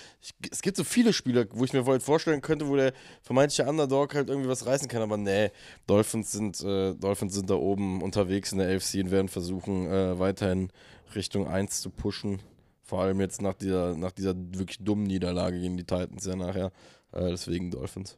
Und, und äh, Dolphins, aber es ich, sag, ich, sag, ich sag mal so, ich sag mal so eins, die Dolphins müssen sich jetzt auch vor allem fangen, also dürfen sich keinen zweiten Bock erlauben, weil ich habe ja letztes Mal so diese Fury Road mit angebracht einmal und was die Dolphins dann in den letzten drei Spielen vor die Brust bekommen Immer ist, knackig, ey. alles Teams, die in Must-Win-Szenarien sind und halt nicht in Szenarien für einen Wildcard-Spot oder irgendwie so an der an Borderline gut sind, sondern wir haben die Dallas Cowboys, die für die Nummer 1 in der NFC spielen. Wir haben die Ravens, die Head-to-Head wahrscheinlich gegen die Dolphins da für die Nummer 1 gehen werden. Und dann haben wir die Bills als Divisional-Gegner mit äh, Josh Allen einmal mit dabei, für die es 100% schon die Playoffs gehen wird. Und selbst wenn es nicht mehr um die Playoffs geht, falls die ein Ding verlieren, werden die trotzdem den Dolphins eins reindrücken wollen. Also diesen richtig, dieser letzte Stretch wird richtig, richtig tough. Und deswegen glaube ich, dass sie das Ding auf jeden Fall gewinnen werden. Gibt dem Ganzen eine 5 von 10 und sagt, die Dolphins gewinnen. bist, du bist ja voll, voll, voll krass. Ich geb, das war nicht positiv gemeint. Ich gebe dem Ganzen eine 8 von 10 und sage Dolphins. Ich will mir einfach das Tape angucken, wie, die, wie Mike McDaniel gegen diese Defense spielt. Und Oder andersrum, drauf. ne? Oder wie Robert Sala gegen diese Offense spielt. Ja, Weil ich meine, wenn, das muss man ja auch sagen, äh, noch ein- das das- mein, äh, nee, was? Ja, hä, das ist auch selbe Matchup. ja genau, aber du hast gesagt, du willst ja sehen, wie Mike McDaniel gegen diese, gegen diese Defense geht und ich habe halt gesagt, ja, oder eher Aber das Interessante. siehst du ja auch, wie er, Ja, ich weiß. Ich dachte, du willst gerade auf die andere Seite des Balls Ja, ich, ich, will das, ich will das Argument so umdrehen. Ich sage, ich glaube eher, dass die, die, die Offense der Miami Dolphins durch die Jets in Schach gehalten wird und dass sie Probleme haben, diese zu attackieren. Weil, äh, wenn sie ja mal gut waren, die Defense, also wenn sie jetzt dieses Jahr nochmal richtig gut performen, dann halt gegen die guten Offenses so. Aber naja, das ist Ja. einfach nochmal was mit reingeworfen. Hast du toll gemacht, Jan. Ich habe gerade eben den AFC Player of the Week der Woche 14 introduced. Jetzt introduce ich den NFC Player of the Week und ich denke dann auch den, ich denke dann auch den, den MVP der NFL. Denke, zwei von drei Leuten hier in diesem Raum stimmen da auf jeden Fall zu. Wir haben Tommy Sie. Cutlets De Vito, der Ciao. die ganze NFL im Bann hat. Und wenn wir, glaube ich, von New York Media sprechen, dann ist genau das, wovon wir sprechen. Nämlich ein Spieler, der jetzt mit den Giants drei Spiele hintereinander gewonnen hat, zwei davon Heimspiele waren, eins davon gut spielt, aber dann auch durch, das, durch seine Defense gestützt wird, sechs Turnovers bekommt. Im zweiten Game unterdurchschnittlich oder okay spielt im regnerischen Spiel, im dritten Game ein gutes Spiel macht und von der ganzen NFL gefeiert wird, weil natürlich die Medienlandschaft in New York das komplett ausreizt. Die New York Giants spielen jetzt auswärts gegen die New Orleans Saints. Was sagst du als Zach Wilson über Tommy DeVito? Denkst du dir, denkst du dir einfach nur von der anderen Straßenseite so, wollte mich eigentlich alle Madonna verarschen. mia, Santa Maria. Genau, das wollte mich alle verarschen. Ich war der First Round Pick und ich jetzt hier mit mir die ganze Zeit so ein Rollercoaster und da drüben kommt selbst irgendein der undrafted New Jersey Juice Mensch auf einmal und äh, die New York Giants, die vor vier Wochen ja wirklich emotional und mental ja auch einfach tot waren. Wir waren ja, der Jan und ich, muss mir einfach sagen, wir waren ja wirklich, wir saßen hier, ich Ich zitiere habe wieder Spaß am Valentin, Giants Football. guck ich habe mega viel Spaß am. Giants Football, Alter. Ich schwör's dir. Muss man, man merkt auch daran wieder, Jan und ich, ne, wir sind FC-Fans, wir sind sehr, sehr leicht zu begeistern. Äh, das merkt man dann auch wieder in so Phasen mit Tommy DeVito und den New York Giants. Ähm, weil wie viel, Ei, wow! ist ja wirklich so, weil wie viel, sag mal so, wie viel Substanz die ganze Geschichte hinten raus dann haben wird oder wie viele vermeintliche Probleme oder vielleicht auch den Heilsbringer das nachher mit sich bringen wird, werden wir in den nächsten Monaten ja eh noch alles sehen. Äh, für den Moment muss man ja einfach sagen, ist es eine geile Feel-Good-Story. Ähm, der Valentin hat ja irgendwann Richtung Woche 6 oder 7 schon gesagt, okay, ich darf, ich darf euch noch nicht mal mehr verarschen, weil das ja so, so krass ist eigentlich, was wir für ein Paket an Scheiße einfach abbekommen haben in den ersten sieben Wochen. Äh, in Form von schlechten Leistungen, Verletzungen, was nicht alles. Deswegen, äh, ja. Stat zu Tommy DeVito, das ist für mich der Stat, warum er diesen MVP verdient hat, wenn man doch auf die Giants äh, spricht. Ja. 13 Mal gepressured worden, Den MVP, was? den MVP von Week 15. Für Week Also- 14. Okay, ja. Mhm. Was denn? Den hat er ja wirklich bekommen. Das ist jetzt nicht mehr von mir in die Luft gesetzt oder so. Das, den Titel hat er bekommen, Valentin. Ja, Wo ist jetzt sein Problem? Er hat den Hat er den zurecht bekommen an diesem Wochenende? Ja, hat er vor der Hat, äh. Rich Hat Eisen hat gesagt, hat eine Stat reingebracht, er ist der erste Quarterback seit 1950, der ein Passer Rate, äh, eine Completion Rate über 80% hat. so. Und, aber die wahre Stat Schwöre. und vor allem, Was mein, also irgendwie, Scheiße, ich muss dir gleich nochmal scheiße, ich habe gesagt, ich will keine Halbwahrheiten mehr rezitieren. Ja. Rich Eisen hat seine Show eröffnet mit Tommy DeVito ist der erste Quarterback seit 1950. Jetzt such ich jetzt raus. Redet kurz weiter. Ich die Stat, die ja. ich aber gerade erwähnen wollte, die halt wirklich special ist und die vielleicht nicht so in den Statistiken aufgeführt wird. Tommy DeVito wurde 13 Mal gepressured und wurde 0 Mal gesackt. Also ist wirklich der Grund dafür, dass, das, dass die Sacks sich abgestellt haben. Die Stat hatte ich ja letztes Mal erwähnt. Mal zum Vergleich. Das letzte Spiel, was nicht Tommy DeVito gespielt hat mit Tyrod Taylor, waren 12 Pressures der Defense, wo Tyrod Taylor viermal gesackt wurde zum Beispiel. Ich bin sehr froh, dass du das gesagt hast. Weißt du, wer die NFL anführt in Pressure, die Sacks geworden sind? Tommy DeVito? Ja. Ja. Du hast gerade genau das Gegenteil gesagt. Ja, aber in dem Spiel nicht. Ach so. Deswegen ist es ja so special, dass er es halt hinbekommen hat. Ja, wow. Einmal. Ja. Weißt du, was mich wirklich traurig macht? Das Also sorry, ein, also wir reden hier über einen Rookie-Quarterback, der sein viertes Spiel spielt und der Der gegen die Development Jets noch nicht zeigt, werfen durfte. der, der Development zeigt und jetzt hat er anscheinend etwas abgestellt, wo nicht die O-Line, also es ist ja nicht so, als ob man sagt, ey, die O-Line hat keine Pressures zugelassen, sondern wir können aufhören, dass es Pressures gab gegen die Defense der Packers, die übrigens viel Pressures gibt, also es sind ja auch Argumente, die du mal gebracht hast, wenn sie Teams schlagen wie die Lions, dann über den Pass Rush zum Beispiel, das hat er abgestellt bekommen und er ist auch der Grund dafür, nicht die O-Line, weil es gab ja 13 Pressures. Das ist nur Tommy. DeVito, Tommy DeVito ist auf 1. Ich fühle mich ein bisschen angegriffen. Ja. Ich möchte das hier nur sagen. ich ich finde will- auch, dass ich will- du das ich- ein bisschen zu sehr durch den ich will Kakao gar nicht. Von, von deinem Ey, Tommy Elfenbeinturm da spielt oben. sehr guten Football für Ja. das, was, was, was man davon erwarten kann. Ich finde nur die Liste lust- lustig, weil er ist der Nummer 1 mit 38,9 der Pressure Dropbacks während Sacks bei ihm. Nummer 2 ist Daniel Jones mit 31,6. Und Nummer 3 ist Ryan Tannehill mit 26,8. Das heißt, was da für ein Gap zwischen ist, zwischen Giants Quarterbacks und dem nächstschlechtesten, ist schon beachtlich. Ja. Muss man einfach mal sagen. Ich bin einfach nur traurig, dass wir James Winston hier nicht sehen, weil das hätte echt das coolste Quarterback-Duell der NFL werden können. Das aber es vor allem. Ja. Ja, vor allem, was Tommy DeVito an Swag hat, hat halt Derek Carr wirklich nicht einfach. Ne? also, Ey, gib ihm mal ein bisschen was ab, Tommy, dem Derek, so dann könnt ihr mal, weiß ich nicht, vielleicht wird das dann schöner, das Ey, Spiel. das Krasse ist Hast ja du die Stat rausgesucht, die, Marek? Ja, habe ich. Äh, ich will nur einmal kurz sagen, ähm, es ist bezeichnend, dass die New York, New York Giants die ein, New York Football Giants. ein die, geil Madagaskar, die beste Szene, ähm, dass die New York Football Giants ja wirklich die Chance haben, einen potenziell Division-Sieger in die Suppe zu spucken und das nicht mal unrealistisch ist, dass sie dieses Team schlagen können. Das bezeichnet ja auch wieder die Qualität der NFC South. Und damit diss ich die Giants, ne? Also, ich bin froh, dass du es so Also ich möchte einmal hast. weiterziehen. Wenn die Giants das gewinnen, dann ziehen die ja mit einem oder können mit dem Division-Führer der NFC South gleichziehen. Das ist also so? wenn die Also drei verlieren, wenn, sa- sagen wir mal, die Falcons würden verlieren, was glaube ich nicht passiert, aber die Buccaneers und Saints, dann wären die Giants so sowas im Saft, was die NFC South angeht. Und ich finde es halt null unrealistisch, weil wenn die eine Sache ja bei den Giants dieses Jahr gezeigt hat, was, wie sie halt Spiele gewinnen, dann ist es halt mit der Defense. Und die Offense der Saints ist ja jetzt nicht das Powerhouse, was kontinuierlich Qualität auf den Platz bringt. Also es kann mal passieren, muss aber nicht. Deswegen glaube ich, kann das hier ein gutes Game für die Giants werden. So, und jetzt sage ich dir noch die Stat. Ähm, Quarterback-Statistics werden seit 1950 getrackt. Ähm, in diesen 74 Saisons hat es nur einen Starter gegeben, der 80% seiner Pässe completed hat, für 70 plus Yards gelaufen ist, äh, kein Turnover committed hat und keinen Sack im Game genommen hat. Das ist so ein LeBron-Stat, das ist Wahnsinn. Das ist richtig. Und wer war das? Goat. Mike Tommy, Tommy Ja. DeVito. Achso, es war, gab nur einen. Es gab nur einen. Das gab ist der erste Quarterback, der nur mit einem Schuh zum Spiel gefahren ist, danach für 300 Yards gelaufen ist, in der Halbzeit noch das T-Shirt wechseln musste und dann, keine Bruder, Ahnung, was komm, das für ein mir ganz Stat ehrlich, du hast Verbot für Dak Prescott, irgendwelche exotischen Stats noch mitzubringen. Wenn habe du ich jetzt so noch nie gemacht. Junge, du, du disst gerade einen undrafted Rookie, der noch dazu, wie gesagt, eine, vielleicht, ganz ehrlich, die Story äh, des Jahres auf der Tribüne mit sich bringt, ja, mit seinem geilen Agenten, seinem geilen Daddy. Auch übrigens das war für mich, wir leben in einer Simulation. Ja, absolut. der Agent, der Wer Agent die von beste- Tommy DeVito. Wer hat die besseren Agenten? Chris Jones oder Tommy DeVito? Die sind geheim, haben die was miteinander zu tun. Ich wollte gerade sagen, Ey, es sind einfach zwei so- unterschiedliche Familien, die Sorry, sich kennen. ich, ich wollte, ich wollte, ich hatte ganz vergessen, dass wir das, Beides die Sopranos, aber anders. ey, ich habe es ganz vergessen, dass wir das nicht mehr besprochen haben. Ne? Wir haben doch im Podcast noch darüber geredet, dass wir meinten, Tommy DeVito, vor dem Podcast glaube ich, dass wir meinten, ey, das ist Tommy DeVitos Agent, ich so, das ist safe auch der einzige, den er hat. Also der, niemals vertritt er mehrere NFL-Spieler. Und was ist? Das ist der einzige Spieler, den er vertritt. Der vertritt nur Tommy DeVito, weil er Freund der Familie ist. Der Vater von Tommy DeVito hat, was hat der? Ein Plumbing, also ist, der ist Handwerker, ein Klempner. Er hat ein Klempnerunternehmen ihn und macht, und warte, und, damals. und weißt du, wie der. Werbung macht? Und weißt du, wie der Werbung macht? Der verkleidet seine italienischen Mitarbeiter als Mario Luigi, und als, Luigi. als Mario und Luigi. Bruder, ich schwöre dir, Das ist ne? einfach so, viel Klischee. Einfach Ich der schwöre dir, Geschichte. GTA 6 kann das nicht besser aufbauen.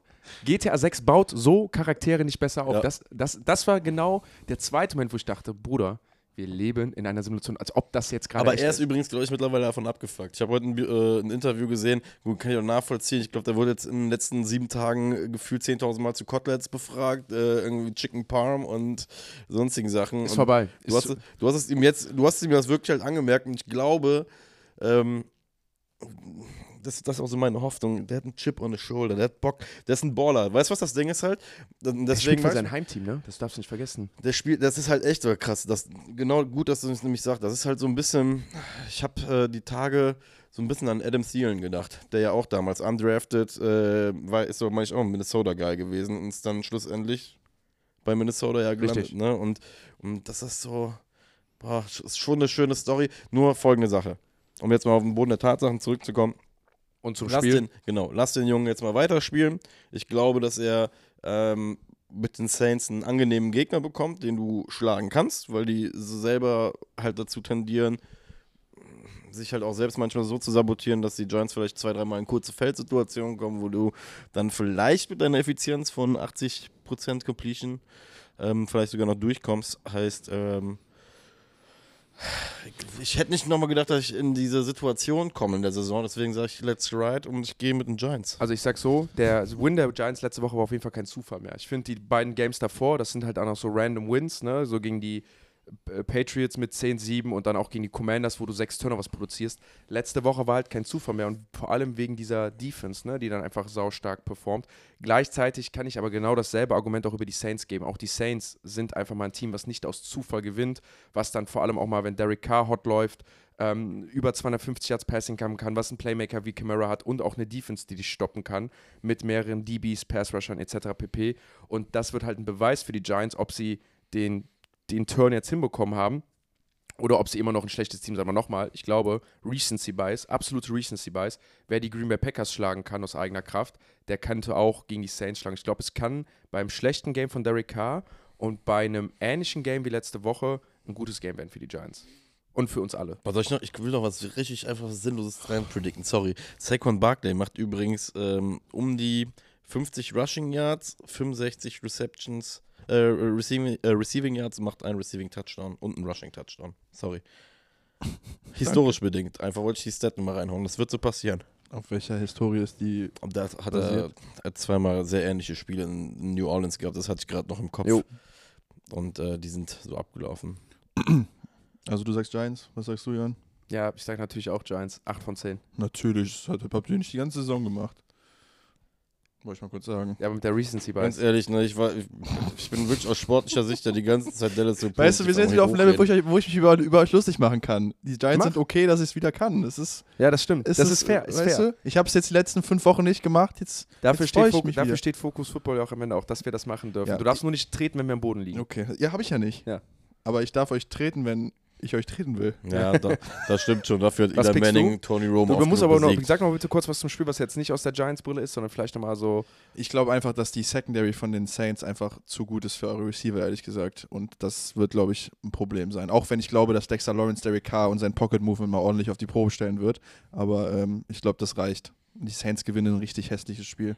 Dexter Lawrence übrigens, äh, Interior D-Line. Äh, Monster. Das Bester hast du Spieler. gesehen, Alter, das ist ja unfassbar. Die, Das ist historisch, Und, was äh, der macht. Als, als, als Nuller-Technik so viel Pressure zu generieren, das ist. Der generiert so viel Pressure wie Leute, die auf der Dreier-Technik spielen oder als Edge-Rusher. Das ist Wahnsinn, was der macht. Ja. Darren Waller übrigens wieder beim Training, im Training zurück, der New York Giants. Ich weiß nicht, ob er das jetzt heißt, dass er spielt, aber er trainiert zumindest, zumindest wieder. Ja. Was sagst du, Valentin? Was gibst du dem? Du hast gesagt, Saints gewinnen. Was gibst du dem Game? Drei von zehn. Marek? ähm, 5 von 10 Giants. Die Kansas City Chiefs, die waren ja auch ganz hoch bei uns im Thema diese Woche. Wir haben ja den einen oder anderen Chiefs-Fan bei uns auf die Reels bekommen. Ich hoffe, dass es den einen oder anderen Chiefs-Fan in unseren Podcast gelockt hat und dass sie, dass sie das jetzt hören und die auch hören, dass wir nicht nur Hater sind, die Patrick Mahomes hassen, sondern dass wir eine breite Diskussion auch führen, die nicht nur einseitig ist. Die Chiefs haben jetzt die optimale äh, Position, ihre Niederlage von letzter Woche wieder wegzumachen gegen ein anderes AFC East Team, und zwar die New England Patriots. Und das klingt aber wieder nach einem Game für mich, wo Bill Belichick mal so einen Quarterback richtig ärgern kann und auch richtig Bock drauf hat. Ich glaube, es gibt beide Seiten haben richtig Bock auf das Game. Ich glaube, Mahomes brennt. Ich glaube, Travis Kelsey brennt und die Ah, ganze, hab- ganze Chiefs ich hab was Fanbase brennt auf dieses Spiel. Ich habe was vergessen zu, zu Kelsey. Entschuldigung, darf ich das direkt am Anfang sagen? Das Play letzte Woche, das ist ja auch immer unsere große Diskussion, ne? Mit Lateral Passes und so. Haben wir Lass- gar nicht drüber haben gesprochen. wir gar ich nicht drüber so geredet. enttäuscht, ne? Ich wollte sagen, und jetzt hört zu, und deswegen wollte ich es heute, heute mal reinbringen. Ihr habt ja davon gesprochen, dass so Plays designt werden Das- mal, ne? Hook and Lateral ist übrigens die, das Fundament, warum das Ganze hier übrigens existiert. Ja. Als wir diese Diskussion geführt haben, über zwei Tatsache. Stunden, Das ist haben wir gemerkt, dass wir sowas, glaube ich, machen könnten mit einem Mikro in der Hand. Das stimmt, also dass Hat jetzt mal hörst. begonnen mit einem Streit zwischen mir und Jan und dann habe ich dich mit reingezogen. Und dann- Ja, das Ja. war das erste Mal Football gucken. Wir nehmen euch mal mit in Fokus Football Nostalgie und zu diesem Thema machen wir mal eine ganze Folge, deswegen will ich es nicht vorwegnehmen. Aber wir haben uns mal zusammengesetzt, weil wir medial was machen wollten, beziehungsweise ich gesehen habe, dass es Synergien gibt zwischen Marek und Valentin, die beiden sich aber nicht kannten. Und dann habe ich dem Marek gesagt, hey, ich nehme den Valentin mal mit. Äh, Ich glaube, ihr werdet euch gut verstehen, weil ihr konsumiert diesen Sport ähnlich, mit einer ähnlichen Begeisterung. Ja, klappt. Und der Marek hat mir immer versucht zu sagen, die nächste Generation von Plays, das sind Hook and Lateral Plays. Das heißt, wenn ein Receiver einen Ball fängt, 10 Yards läuft, 15 Yards läuft, den Ball nochmal nach hinten pitcht. Und habe ich gesagt, never fucking ever. Dann ist Valentin dazu gekommen. Ich habe ja gehofft, dass Valentin mit seiner Footballerfahrung was weiß über den Sport und hat dem Marek deswegen zugesprochen, was dazu geführt hat, dass wir ziemlich lange darüber diskutieren, bis heute. Und jedes Mal, wenn dieses Play vorkommt, jedes Mal kriege ich eine fette Nachricht mit Jan, Jan, Jan, Jan, Jan, du hast, es ist passiert, es ist passiert. Und natürlich bei diesem Game waren die Nachrichten groß. Ich habe extra nicht darauf reagiert, damit wir es für einen Podcast aufheben. Ich will es für eine Folge aufheben, aber jetzt kommt es nämlich dazu, dieser Diskussionspunkt ist ja immer, dass das designt ist, also dass ein Coaching geht und da einen Mehrwert sieht.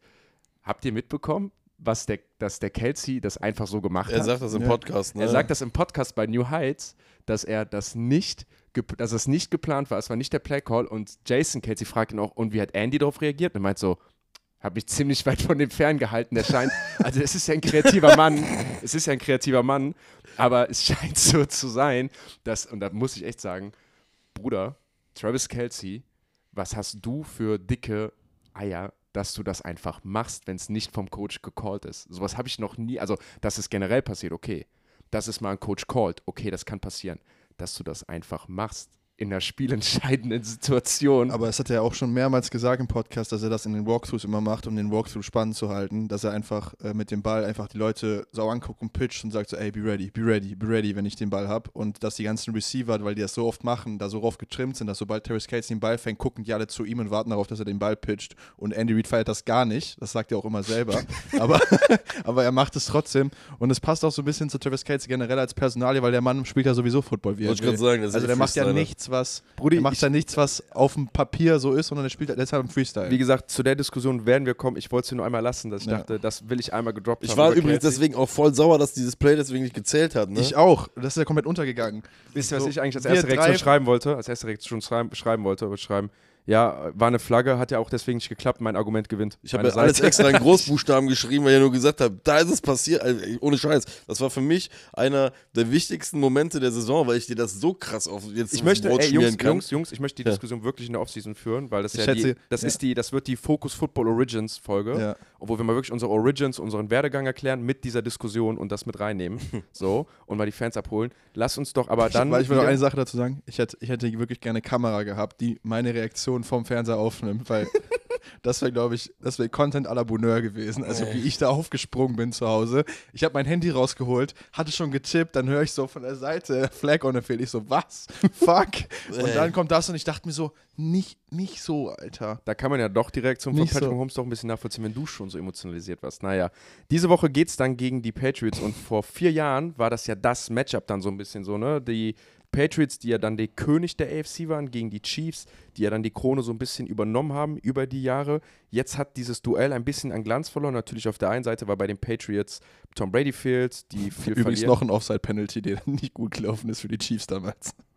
Stimmt, Wer sich erinnert. Stimmt. Tatsache. Dann Man mag wäre das nämlich ein Pick gewesen von dem guten Tom Brady und die Chiefs wären im Finale gewesen. Und gegen hätte- die Rams und nicht die.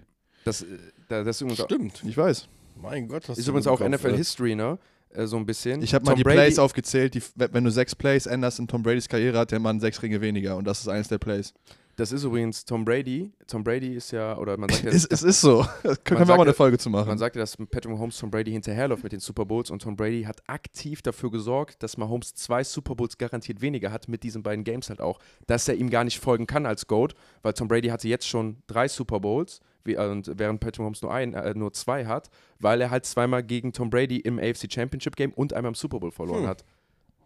Es ist übrigens etwas, was in dieser LeBron James und Michael Jordan Diskussion immer fehlt, dass es dieses Matchup nicht gab, während die beiden gegeneinander gespielt hat. Und selbst wenn Mahomes mehr Super Bowls hat, kann man immer noch sagen, ja, beim Head-to-Head hat er den besiegt. Ja. Zwei andere Plays, die, mich- die mir sofort einfallen, ist die Butler Interception und der Julian Edelman Catch von der Grasnahme, den er dreimal gefangen hat. Das sind Plays, wenn die so nicht passieren, hat Tom Brady Ja, hätte, hätte Fahrradkette, Ja, das ich ist sag's aber so nur. passiert. Ey, ich Never nehme nichts von seiner greatness. Greatness weg. Ich sag nur, das ist wieder ein Game of Inches, warum Football so geil ist. Dann lass End uns doch mal story. zurück zum Football kommen. Wird das hier einfach das Comeback-Game der Chiefs oder sehen wir eine Überraschung der Patriots?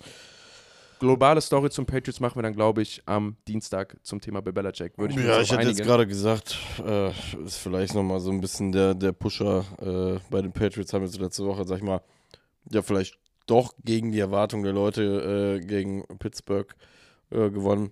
In meinen Augen auch einen der boah, wirklich der großen Fremdscham-Momente ähm, des Wochenends war dann auch nach dem Spiel, als Bailey Zappi mit Bill O'Brien sich voll so geil, krass Video. freut.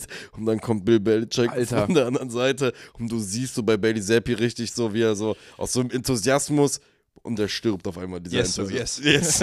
und schüttelt ihm dann einfach nur noch so, so einfach so, ehr, was heißt ehrfürchtig, aber so nach dem Motto, ja, Herr Chef, wir haben gerade gewonnen, war, war das in Ordnung? So, so, so nach dem Motto, also Ja. nicht so wirklich NFL-like, deswegen, äh, ja. Ich sehe ehrlich gesagt die Chiefs im absoluten äh, Revenge-Modus und äh, kann mir da nicht äh, vorstellen, dass, dass sie irgendwas an, anbrennen lassen. Ich glaube ich glaub aber, das ist, ein, das ist ein legitimes Spiel für die Chiefs, in, so ein Get-Right-Game zu haben, weil wenn sie gegen die Patriots hier punkten können, weil Belichick, der wird Travis Casey doppeln und der wird auf Outside die Receiver One-on-One spielen lassen. Belichick hat keine Angst davor, Man-Coverage zu spielen, das wissen wir.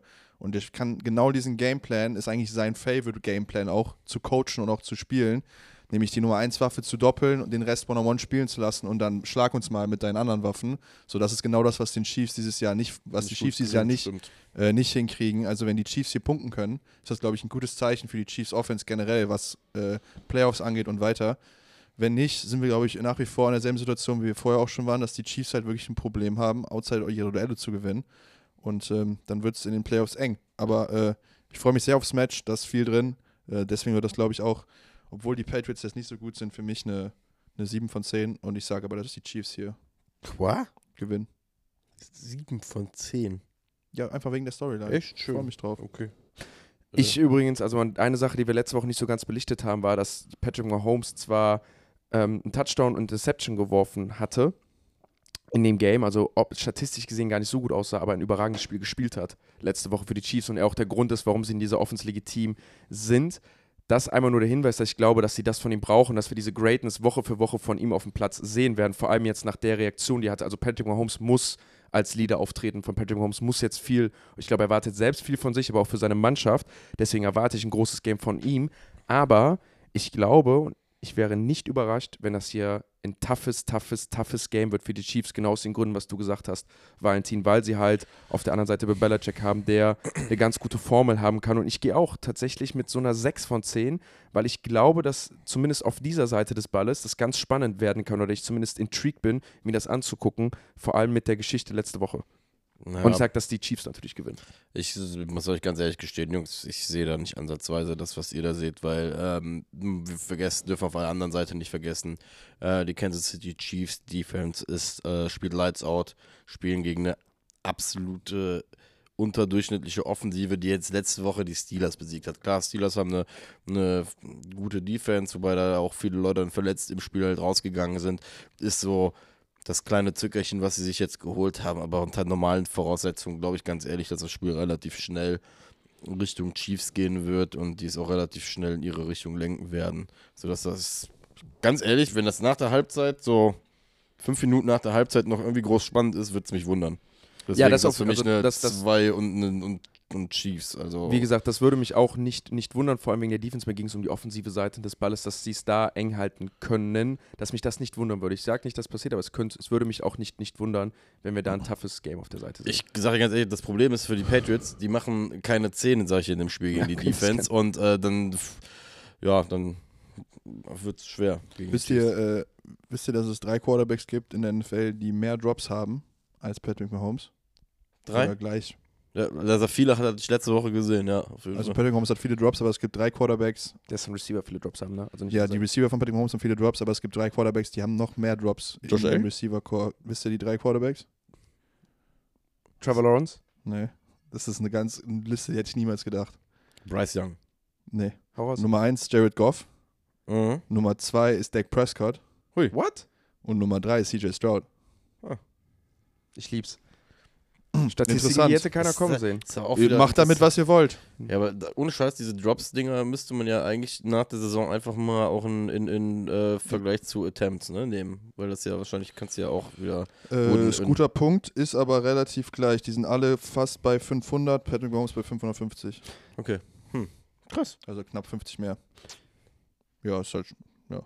Man merkt auf jeden Fall bei den Chiefs, dass ihr Offense-Koordinator weg ist. Zumindest würde ich das mal so ein bisschen reininterpretieren. Der ist ja jetzt bei den Washington Commanders, die zuletzt vier Spiele hintereinander verloren haben. Gegen die Giants, gegen die Cowboys, gegen die Dolphins. Äh, schon gegen die Seahawks, gegen die Giants, die Cowboys und die Dolphins. Und die jetzt zu den LA Rams fahren, die jetzt nicht alles gewonnen haben, aber drei aus den letzten vier und letzte Woche ganz, ganz, ganz knapp in Overtime gegen die Baltimore Ravens und Matthew Stafford echt on fire ist. Ja, wir haben Cooper Cup und Puka Nakua gesehen, die zusammen mal gleichzeitig ballen. Ähm, so, jetzt spielen wir wieder Indoor. Es haben alle wieder Handschuhe an. Matthew Stafford fühlt sich wieder wohl. Äh, ich glaube, das wird einfach fun to watch. So, Sam Howell soll mal den Ball durch die Gegend werfen.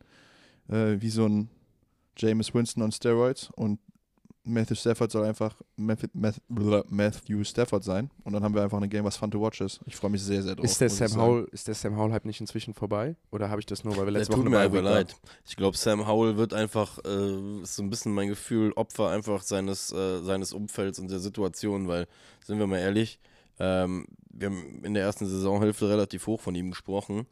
Ähm, und auch immer wieder betont, wie viel Probleme er einfach mit der Offensive Line hat. Und jetzt gerade passiert ja eigentlich das, was mit den Commanders in den vergangenen Saisons häufiger mal passiert ist, dass sie gerade hinten raus komplett katastrophal werden. Ähm, und da habe ich irgendwie die Befürchtung, sollten sie jetzt wirklich weiter verlieren und irgendwann Richtung Pick 3, 4, 5 wirklich rutschen, dann kann ich mir leider sehr, sehr gut vorstellen, dass das dieses Jahr einfach nur ein Brückenjahr von ihm war und äh, der sich nochmal Gedanken zu seiner Zukunft machen muss. Obwohl ich es ehrlich gesagt schade finde, weil an für sich gerade in der ersten Saisonhälfte, als wir Washington noch so ein bisschen mehr zugesprochen haben, gerade vor den Trades, ähm, waren da ja schon Momente bei, gerade gegen die Eagles, äh, auch gute Spiele gehabt, wo wir gesagt haben, hey, eigentlich habt ihr eine co ziemlich coole Situation da in Washington. Also ich kann eine Sache sagen, ich habe ja eben über Desmond Ritter gesprochen und Bryce Young mit den Turnover Worthy Plays. Wir haben in diesem Spiel 51 Big Time Throws zusammen, die sich hier treffen. Also das sind zumindest zwei Quarterbacks, die mal richtig den Ball draußen in die Luft werfen. Und das meine ich halt mit schade, ne? Einfach weil er ist ja eigentlich so für, fürs, fürs neutrale Auge eigentlich ein cooler Quarterback, Sam Howell. Absolut. Ja, und vor allem auch mit einem coolen Receiving Core. Also generell ist das ein ganz cooles offensives Matchup, was sich da trifft. Ich glaube halt, so ein bisschen, weißt du, keine Ahnung, vielleicht lese ich da zu viel aus Storylines raus und gehe zu wenig in die Materie rein. Das ist wahrscheinlich so, aber ich finde, die Commanders sind ja so totgesagt in den letzten Wochen, nicht nur durch die verlorenen Spiele, sondern wie sie die Dinge auch verloren haben. Und das ja eigentlich schon klar ist, dass am Black Monday da komplett einmal das Haus gecleant wird, dass ich nicht das Gefühl habe, dass die gegen so ein Team wie die Rams dann bestehen können. Und bei den Rams halt dann auch, weil halt auf der einen Seite ein Quarterback steht, der auf Top, Top, Top-Niveau performt, der das jetzt auch statistisch aufs Brett, aufs, aufs Parkett bekommen hat, der zwei Receiver hat, die richtig gut performen, der ein Running Game hat. Ich glaube, das wird so ein, also ohne Scheiß, das wird so ein Sean McVay-Game, Perfect Calling, geile erste Halbzeit von, von den Rams, dann laufen die Commanders hinterher, dann sehen wir hoffentlich zwei, drei Highlight-Plays von Sam Howell und am Ende gewinnen die Rams das. Vegas sieht ein entertaining Game. Über 50,5 Punkte. Boah, das ist krass. Genau das ist, was ich sehen will. Jo. Was ist das? Ist das ein, äh, oh, das ist auch noch so ein schönes, äh, muckliges 10 Uhr Abendspiel, ja, wo das schon so, Ist eine, ist eine, ist eine 8 von 10. Rams. ja, teile ich. 8 von 10 Rams. ist geil, eine 8 von 10, obwohl nur ein Teamplay auch relevant ist. Da wissen wir auf jeden Ja, Fall, weil, weil die Baller das macht diesen Game, das macht diesen Game Day aus. Wir haben ja unser Reel zu Patrick Mahomes gepostet und hättest du mir am Dienstagabend gesagt, dass das nicht die most toxic Diskussion wird im American Football in Deutschland, hätte ich gesagt, auf gar keinen Fall. Aber Brock Purdy hat es geschafft, die deutsche Footballfeld einmal ein bisschen aufzumischen. Einmal kurz der Kontext dazu. Ein, ich glaube, der Lukas vom Niners Empire hat einen echt detaillierten, ausgiebigen äh, Bericht geschrieben mit vielen Sta Statistiken, Fakten und hat sich da einmal ein bisschen im Ton vergriffen und das, ich denke mal, schon heiße Thema mit Brock Purdy, ob er ein MVP ist oder nicht, oder hat er sich im Ton vergriffen, ich will sagen, hat eine Sache, ich will nicht sagen, dass er sich vergriffen hat, ich nehme das zurück, sondern hat eine Sache so formuliert, dass einigen Menschen nicht gepasst hat, worauf sich dann die Twitter-Bubble gestürzt hat, was dann zu einer Diskussion bis heute geführt hat. Die Grunddiskussion war eigentlich nur, ist Brock Purdy ein System-Quarterback oder nicht?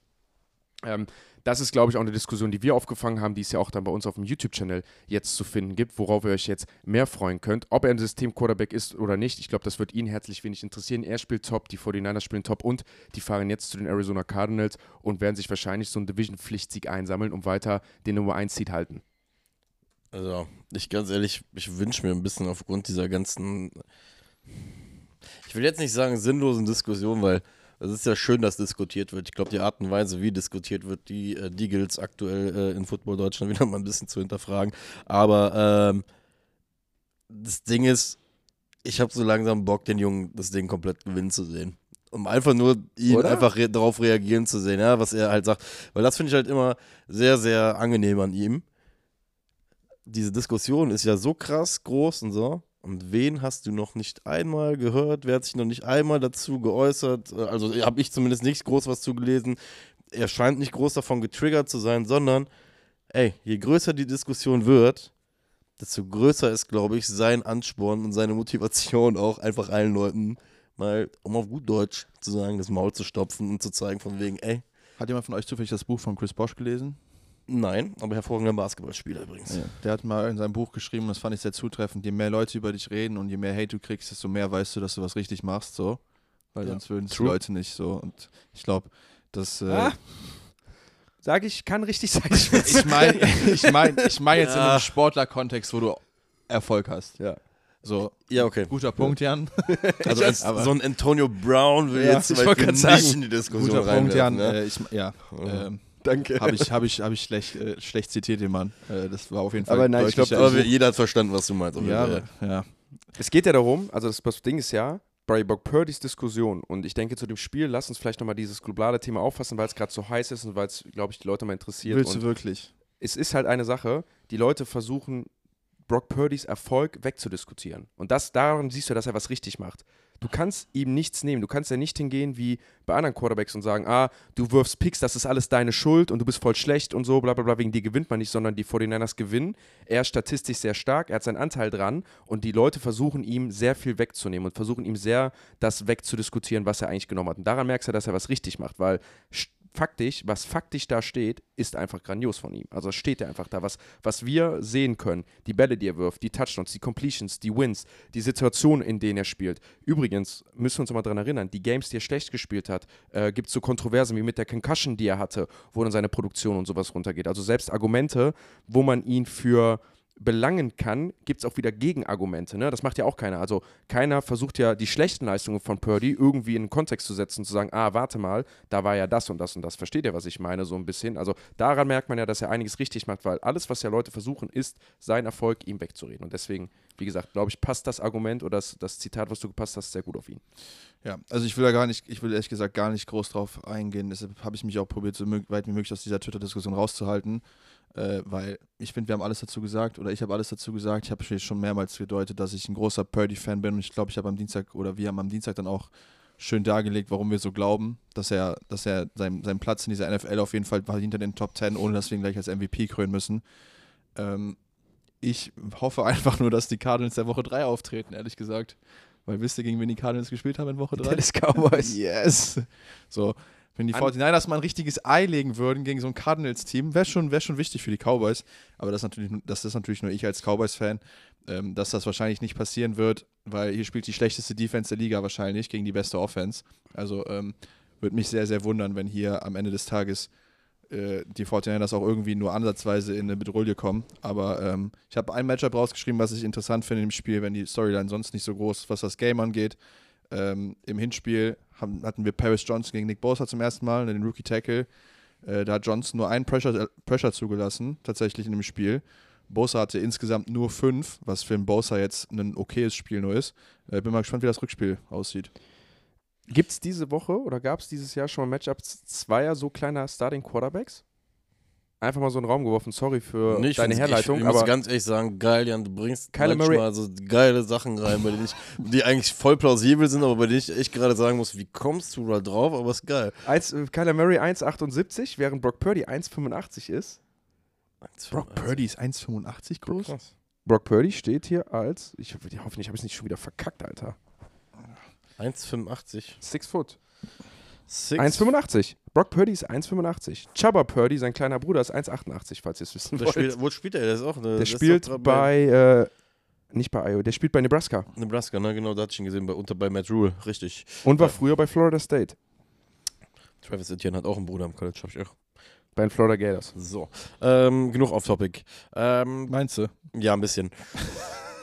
also ihr habt alles dazu gesagt, äh, gerade für das Spiel, ich sag mal, für die Debatte, die jetzt eh anhalten wird. Ne? Also wir sind jetzt, jetzt auch nicht fernab ich der mein, Realität. Wir, wir machen jetzt auch nicht, wir haben jetzt gerade das YouTube-Video released, so wir machen ja nichts anderes im Endeffekt mit, ne? Stell, wollte ich gerade sagen. Komm, wir müssen uns jetzt auch hier nicht heiliger sprechen, als wir sind. Wir beteiligen uns. Ist halt nur schon was her, dass wir darüber gesprochen haben, aber wir posten es jetzt noch. Genau.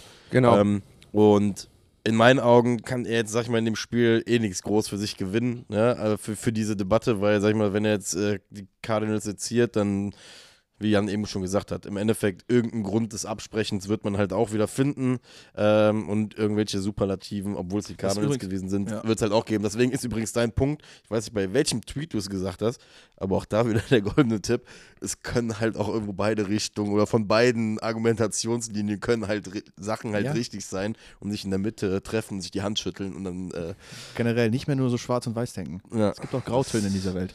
Ist, Schöne äh, Grautöne auch. Ich finde Grau ist eine schöne Farbe, by the way. Ja, ich finde übrigens den Punkt mit der Concussion, den du angesprochen hast, ne? Ja. Wird zu wenig drüber geredet, tatsächlich. Weil das war ein Fakt, der da war. In dem Spiel hat er mit einer Concussion gespielt, in dem einen. Im anderen ist er gerade von der Concussion zurückgekommen. Ist als Quarterback nicht so einfach.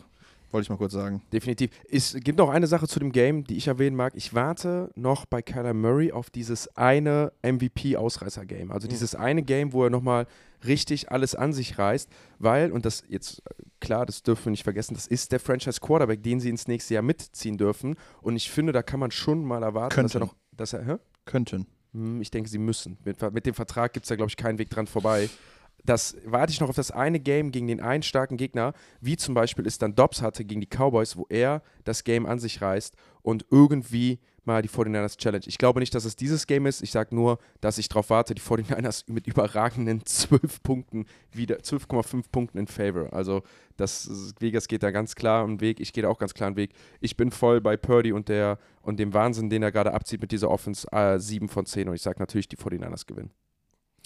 Äh, Ich gebe dem Ganzen 3 von 10 und sage 49ers. Ähm, jo, äh, kurze eine Side-Info nur für euch. Wusstet ihr, dass äh, Brock Purdy äh, bei Adidas unter Vertrag steht? Nein. Ich habe es heute, also heute äh, nur bei Adidas Football äh, gesehen, dass sie auch einen Clip von ihm irgendwie aus der Kindheit ähm, quasi verarbeitet haben, in so einem richtig geilen, epischen Spot, wo irgendwie, wie war das, Mr. Irre- Irrelevant is, isn't impossible. Also die haben halt ihr, ihren Slogan. Also Adidas hat quasi eine Nike-Werbung mit ihm gemacht. So eine klassische Nee, das ist schon, schon eher, also, ja, halt, ich weiß, was du meinst. So geil angehaucht, ja. Ja. Aber, aber ich fand es interessant, dass Adidas ihn gesnackt hat, weil kommen wir jetzt da wieder zu dem Punkt, lass ihn halt vielleicht doch den System Plus Quarterback sein, äh, dann und Adidas hat sich halt gerade dann sein Posterboy geholt, dann dürfte Adidas eigentlich Nike, die ja bei Football auf jeden Fall so so so der der Premium Ausrüster sind, glaube ich mal einen guten Typen weggenommen haben. Das nur mal rein aus NFL äh, wie auch immer Talk man das nennen mag. Freut mich, dass der Mann äh, ein bisschen Geld bekommt. Guter Punkt. Vielleicht muss er dann keiner WG mehr wohnen. Mhm. Das ist ja immer noch funny bei dem. Also eigentlich, wie gesagt, ist eigentlich eine viel good Story in der NFL. Du hast wahrscheinlich auch gesagt, 49ers gewinnen das Ding. Ich denke, da Ja, ja. ja, ja. wird kein logisches Herz. Das nächste Game, da warst du noch nicht da, Marek, und da hat Valentin auf mich drauf geguckt, meinte, wie bitte? Die Buffalo Bills sind favorisiert gegen die Dallas Cowboys und es ist so.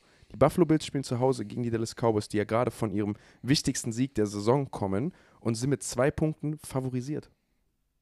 Was machen wir daraus? Ja, also das ist wieder die Frage. das klingt Lass uns direkt mal rein. Das ist wieder die Frage, wo ich einfach sage, Was, was, weiß, Vegas? was wir nicht wissen? Also was, was, welche Metrik? Was wird jetzt hier rangezogen, dass gesagt wird, und die Dallas Cowboys, die in den letzten Games 49, 33, 45, 41, Nimm bitte nur die 33, Auswärtsspiele. Was haben sie nur in Auswärtsspielen gemacht? 45, 41, nee, Entschuldigung, sie haben in den Auswärtsspielen, haben nur einmal auswärts gespielt. Aber sie haben das letzte Auswärtsspiel, haben sie 43 Punkte gemacht. Also Bei? 43 bei den Rams, 49 bei den Giants, äh, nee. Ach, Digga, ich bin komplett fucked. Also, sie haben Ja, nochmal. Ah, Digga, das Ruhig. ist, du hast es vielleicht. 20 gegen die Chargers, dann haben sie 23 bei den Eagles, was sie verloren haben, dann haben sie 33 gegen die Panthers, was nicht zählt, und dann war der Rest Heimspiele. Und das wird der Grund sein, weil die die Buffalo Klasse- Bills statistisch so überpowered sind zu Hause. Ähm, Ey, sie wa- wahrscheinlich- Marek, davor haben sie mit 32 gegen die 49ers verloren und davor haben sie bei den Cardinals verloren. Also die einzig beiden Heimspiele, Auswärtsspiele, die sie gewonnen haben, war bei den Panthers und bei den Giants.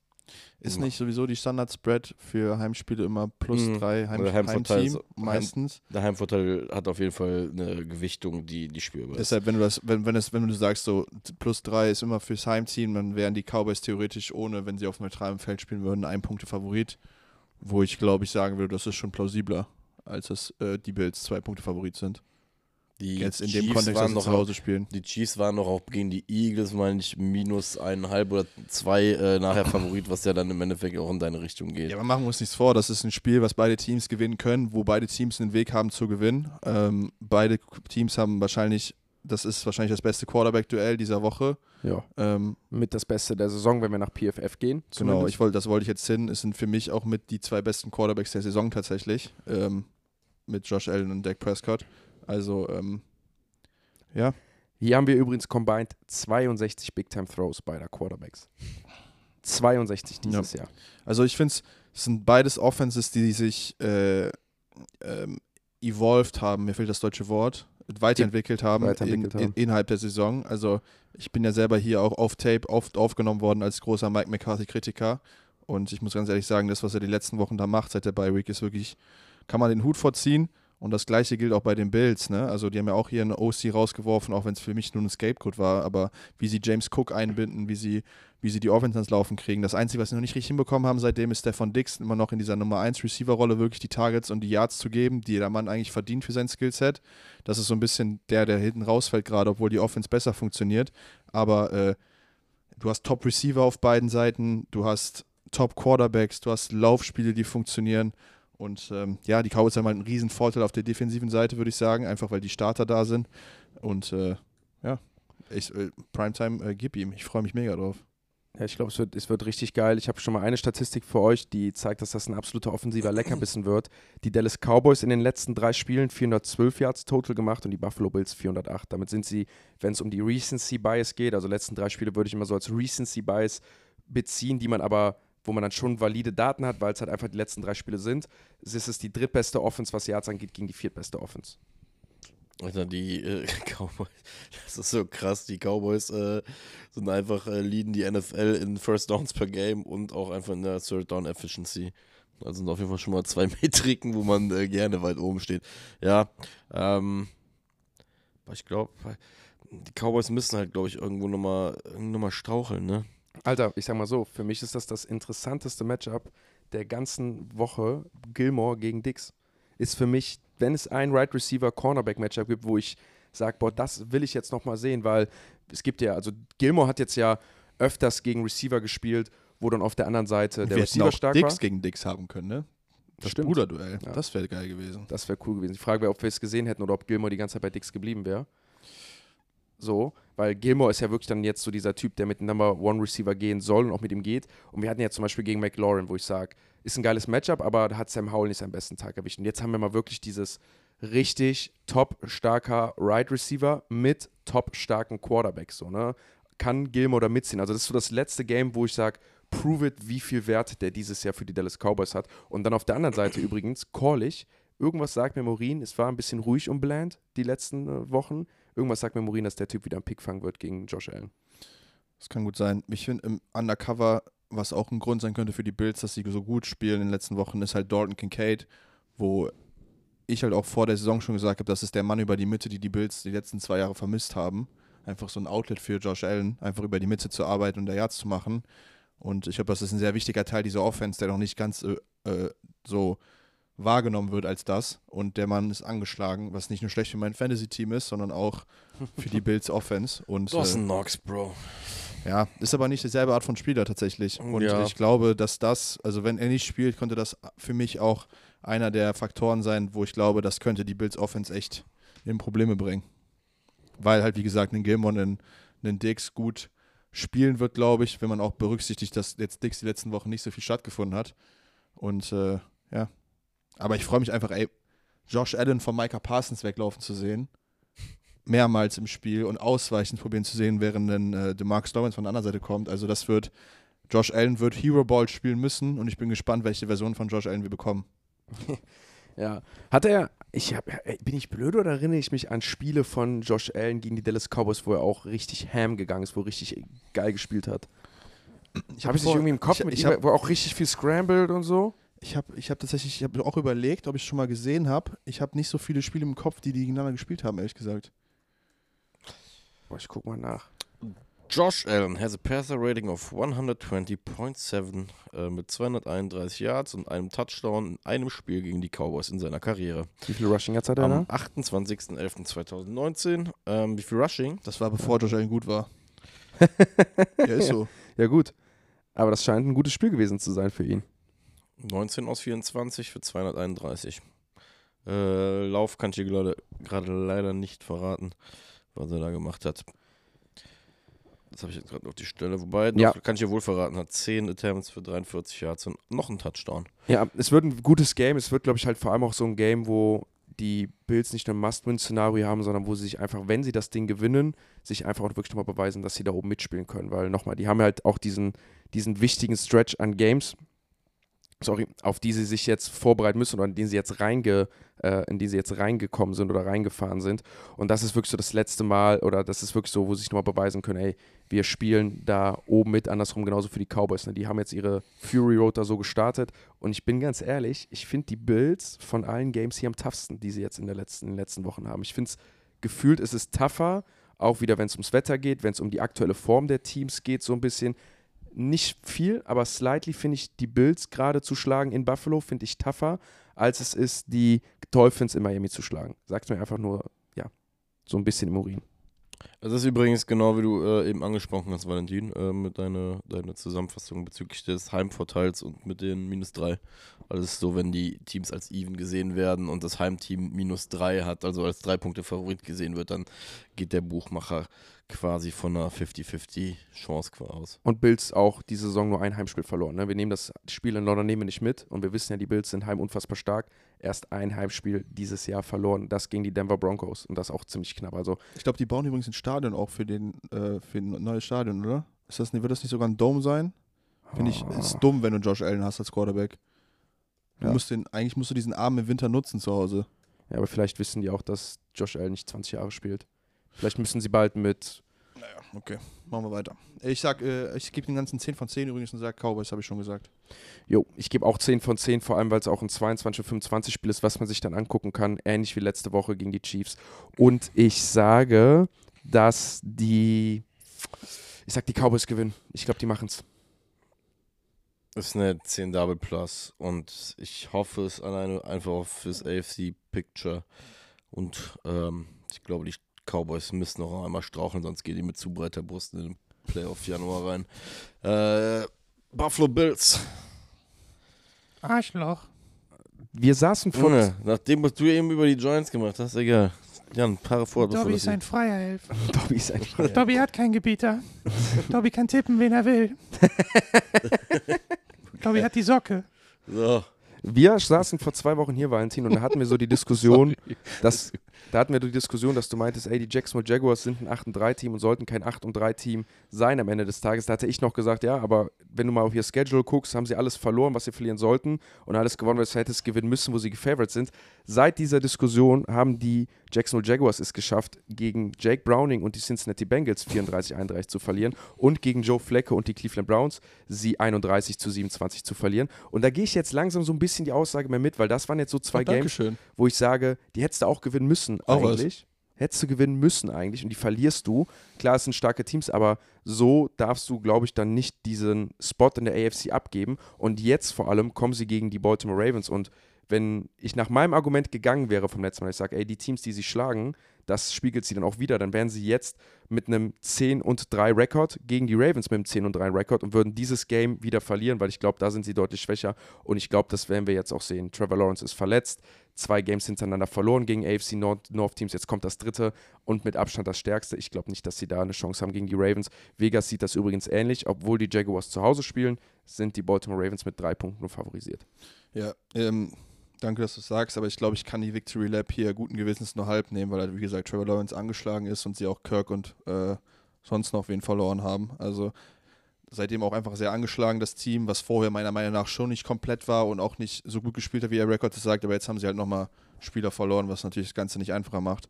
Aber ähm, ja, jetzt kommen die Ravens zu Gast gegen Lamar, der, ich sag mal so, der spielt halt so wie diese Offense halt funktioniert und hat jetzt einen Odell Beckham wirklich einen Guy gefunden. Und wir müssen wirklich sagen, ich glaube, es ist Lamar. Lamar genießt gerade einfach, dass er auch mal Receiver hat, die für ihn Play machen, die für ihn ein bisschen, bisschen auch mal ein bisschen Druck runternehmen, dass er nicht immer zu Fuß gehen muss, dass das Running Back nicht immer funktionieren muss, sondern dass er, diese Saison auch mal Waffen hat auf Outside, die ihm auch mal einen Big Game machen, die auch mal einen Coverage-Bust provozieren und so. Und äh, es macht einfach Spaß anzugucken und ich freue mich sehr für, für Odell und Zay Flowers und, und Co., dass da eine geile Offense rumläuft. Und was wir halt nicht vergessen dürfen, nach wie vor, die Ravens haben diese Defense, die halt wirklich einfach schwer zu spielen ist, mit diesen überragenden Linebackern. Und ähm, ja, es ist, ist ein Matchup, was glaube ich geiler wäre, wenn wir sagen würden, dass die Jaguars auch hier mit voller, mit voller äh, Power ähm, zu Hause auch spielen. Aber ähm, ja, ich glaube, das macht das Ganze ein bisschen einfach für die Ravens, aber es ist nach wie vor, glaube ich, ein sehr geiles Matchup. Ja, ähm, es ist so ein bisschen trappy, trappy, muss ich ganz ehrlich sagen. Man würde ja am liebsten, ja, weil das Ding ist, guck mal, bei den Ravens ist ja halt einfach die Sache, ich finde, die sind auch eins der Teams in der NFL, bei dem du mit einem guten Gewissen sagen kannst, die können dich halt an jedem Tag auf eine unterschiedliche Art und Weise schlagen. Die haben eine Defense, die Lights Out spielen kann ähm, und dir den Tag retten kann, wenn du mal offensiv nicht gut bist. Die haben aber auch eine Defense, die äh, manchmal auch nur Medium spielen muss, weil die offensiv gerade in der ersten Halbzeit auf einmal so eine Firepower haben äh, und loslegen wie die Feuerwehr. Ähm, ich muss sagen, ich fand die Jaguars letzte Woche dahingehend impressive, dass sie sich mit einem wirklich zusammengeschraubten Trevor Lawrence ja in einem Spiel drin gehalten haben, was irgendwie zwischenzeitlich nicht, nicht mehr in Reichweite irgendwie geschieden hat. Deswegen, ich finde es, ich würde nicht sagen, dass ich so ganz klar auf die Ravens gehe. Ich muss es aber jetzt einfach tun. Aber es, es würde mich nicht wundern, wenn die Ravens das Spiel wegfummeln.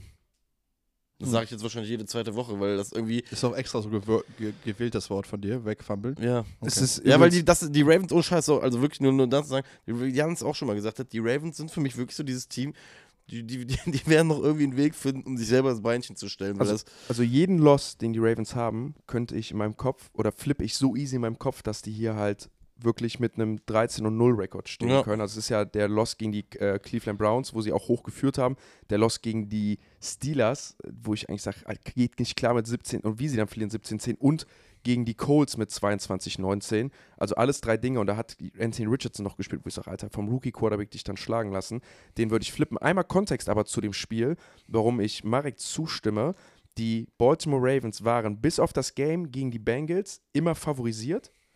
Und das Game jetzt mit minus drei, also mit drei, dass sie mit drei Punkten Vorsprung gewinnen, ist das zweit, ist ist der zweitniedrigste Favorisierpunkt. Sonst waren sie immer über drei Punkte favorisiert. Das letzte Mal war es gegen die äh, Detroit Lions, da waren sie mit drei Punkten favorisiert. Die Detroit Lions ja damals auch noch richtig hot gewesen, sonst waren es immer mehr. Und die haben sie zerstört, oder?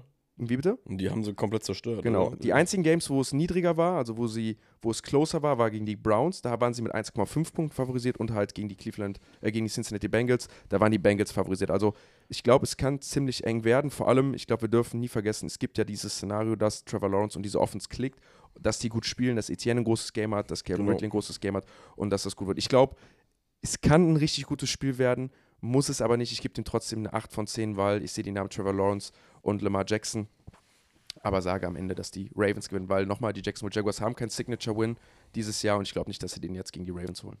Ja, ich gehe mit. Same. Ravens 8. Same, same, same, same. Super. Dann kommen wir einmal zum letzten Game diese Woche. Und die Philadelphia Eagles, würde ich sagen, haben einiges gut zu machen nach den letzten beiden Wochen. Haushoch verloren gegen die San Francisco 49ers.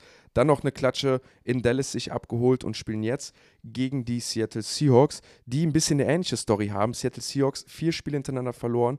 Das erste Mal, habe ich gelesen, bitte korrigiert mich, falls ihr es besser wisst, dass Pete Carroll mit den Seattle Seahawks in, in den letzten zwölf Jahren vier Spiele hintereinander verloren hat.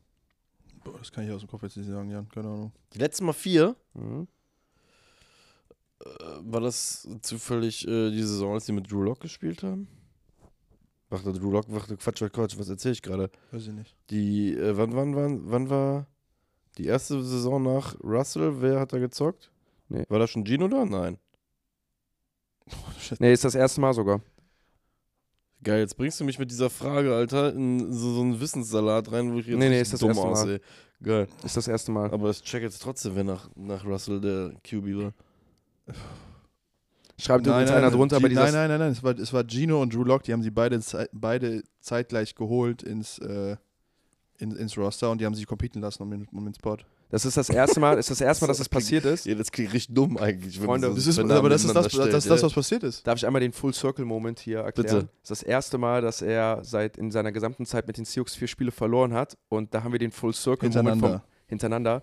Das ist, dann haben wir diesen Full Circle Moment vom Anfang des Podcasts, da schreibt einer drunter, das klingt wie so eine Mike Tomlin Stat, um ihn als äh, Great Coach zu validieren. Ja. Auf Englisch natürlich, aber finde ich ganz funny, weil wir eben drüber diskutiert haben, was ihn ja auch special macht. Ähm, da waren aber Games bei den Seahawks übrigens mit dabei, was, wo ich dann sage, die haben zwar verloren, aber es fühlt sich nicht so an, weil sie halt auch teilweise mega entertaining dabei waren. Also sie verlieren mit einem Punkt nur gegen LA, dann kriegen sie gut auf den Sack gegen die 49ers im ersten Game, dann dieses Shootout in Dallas, was einfach ein richtig, richtig geiles Game für ein Thursday Night war. Und dann letzte Woche gibt es dann wieder den dominanten, die dominante Niederlage gegen die 49ers, wo wir uns aber ehrlich sein können, ist auch gerade das beste oder formstärkste Team der NFL. Können die Seattle Seahawks, die ja formschwach aussehen, gegen die formschwachen äh, Eagles bestehen? Auswärtsspiel in Seattle. Ich habe nur aufgeschrieben, Trap Game. Ähm, ich, das ist entweder ein Game, wo die Eagle, Eagles weiter in ihr Loch fallen und wir dann, glaube ich, zu sehen bekommen, wo das Problem wirklich ist bei den Eagles, wenn, weil, Oh, aber es passiert Punkt. auch nur, wenn Geno Smith äh, spielt und auch fit ist und gut aussieht und nicht so wie, als er gespielt hat und nicht gut aussah. Ähm, also mit Drew Lock wird das, glaube ich, nicht passieren. Ähm, aber so ein DK Metcalf ist heiß im Moment, wenn Geno Smith ihm den Ball zuwirft und die Offense funktioniert. Und die Eagles strugglen sehr in der Defense gerade. Also ich glaube, dass die Seahawks den Ball durch die Luft bewegen können gegen die, gegen die Eagles Defense. Und andersrum glaube ich auch, dass die Eagles den Ball bewegen können tatsächlich. Also ich glaube, es wird ein geiles Game, wenn das Wetter mitspielt, wenn es nicht komplett regnet und beide laufen müssen, äh, was ja in Seattle auch schon mal häufiger passiert. Aber ähm, ich freue mich sehr aufs Game. Ich glaube, es wird ist so ein Undercover richtiger Shootout wieder tatsächlich. Oder wird halt ein, ein äh, spannendes Low-Scoring-Game. Also ich glaube, das sind die beiden Optionen. Und ich glaube, dass das Spiel relativ lange, relativ eng sein wird. Früher standen die Eagles, äh, standen die Seahawks ja so ein bisschen für toughe Defense und Low Scoring und Hard Hitting. Und ich finde, inzwischen hat sich das Narrativ ja so geändert, dass genau wie du sagst, dass sie immer ready sind für ein Shootout. Und vor allem, wir sehen das Duo, das Matchup, was nicht gegeneinander spielt, Brown und Metcalf. Die haben Alte ja früher, College Buddies, ja. Wie bitte? Alte College Buddies. Genau, al alte College Buddies. Und da halt nochmal die Frage, wer war der Quarterback damals zu der Zeit? Und vielleicht, das ist so ein Game, wo ich sage, beide können eine richtig geile Show aufs, aufs Parkett und auf, aufs Gridiron legen. Ja, ähm, bin mal gespannt auf die äh, Eagles Defense, um ehrlich zu sein, weil gerade gerade was Sex angeht, ähm, ich habe jetzt eben sogar noch gelesen, ich finde die Stat leider nicht mehr, äh, dass die sogar bei Third Down ähm, unter, unter 7% äh, überhaupt Pressures generieren mittlerweile, was äh, einfach ab, abgrundtief schlecht ist und was ja letztes Jahr, was man einfach sagen muss, ihr absoluter Parade-Unit ja einfach war, ne? dass die Leute terrorisiert haben. Ähm, wenn ich alleine sehe, überlege, klar, Hassan Reddick hat immer noch eine gute Saison. Ich glaube, der ist jetzt gerade auf 11 oder 12 Sex hochgegangen dieses Jahr. Ähm, aber das letztes Jahr war ja absurd, weil da auch was hier an Rotation, die haben ja dieses Jahr auch eine gute Rotation, brauchen wir gar nicht sagen, aber letztes Jahr war es ja auch krass. Und das, das kommt dieses Jahr. Ja, halt letztes, Jahr das, letztes Jahr hat das Backend einfach besser gespielt bei den Eagles. Dementsprechend hast du halt als Pass-Rusher wahrscheinlich die 0,2, 0,3 Sekunden mehr Zeit, um Sehr halt geiler Punkt, zu ja. kommen. Und auch Coach verloren, ne? wir dürfen nicht vergessen. Genau. Gerne sehen wir auch bei Cardinals Coach gut. Ich habe wieder einen Full-Circle-Moment für diesen Podcast. Oh. Einen richtig guten Full-Circle-Moment. Seid ihr ready? Gong. Die zweitschlechteste Defense, wenn wir die letzten drei Spiele als Querschnitt nehmen, sind die Philadelphia Eagles. Die haben 36,3 Punkte im Schnitt zugelassen. Die drittschlechteste Defense sind die Seattle Seahawks. Die haben 33,3 Punkte zugelassen in den letzten drei Spielen. Was haben die beiden Teams gemeinsam, wenn es darum geht, wie consistent ist eine Defense? Womit hat das zu tun? Nicht mit der Qualität der Defense, sondern die Qualität der Gegner. Nämlich, beide Teams haben gegen die Dallas Cowboys und die San Francisco 49ers gespielt, Ja. was dann erklärt, warum diese Defense oder diese Defenses auch einfach riesen Probleme haben in den letzten Games. Was beiden aber nicht hilft, denn sie spielen halt gegen beides wieder formstarke Offenses. Ne? Sie spielen halt gegen Seahawks, spielen halt mit einer starken Offense gegen die, gegen die Eagles und andersrum würde ich es mal genauso betiteln. Übrigens, die Stat war, die Eagles ähm, kreieren bei 6,3 Prozent ähm, der- ihrer Third Downs in Sack, ist die lowest rate der NFL. Ey, du hättest mir jetzt sagen können, es ist die highest rate der NFL, hätte ich nicht sagen können. Gut, ich finde, äh, guck mal, wenn ich jetzt sage, dass die lowest rate und Ja, ich dir sage, dass wir letztes Jahr einen Unit da hatten, der einfach einen krassen Rekord gebrochen hat, äh, dann Nee, nee, es Haben wir ging, schon es, ging mir, es ging mir eher darum, dass ich einfach sage, boah, ich habe so wenig Ahnung, wie high die Percentage vom Sack ist, aber es ist gut zu wissen, dass 6,3 low ist. Da habe ich heute wieder was dazu gelernt. Männer, wer schafft den Turnaround in diesem Spiel? Seattle Seahawks oder Philadelphia Eagles? Der Mann zu meiner Rechten fängt an. zuerst ein Gedankenspiel war. Ähm, ich, oh, Seahawks würde ich es gönnen, aber es werden die Eagles sein. Das Spiel wird eine 7. Seahawks, sagst du? Nee, nee, nee, Eagles. Sorry, Eagles. ich habe Hab also, ich hab gerade voll geblankt. Ich habe gerade in dein Hab Gesicht ich geguckt und nichts schon- gehört. Achso. ja.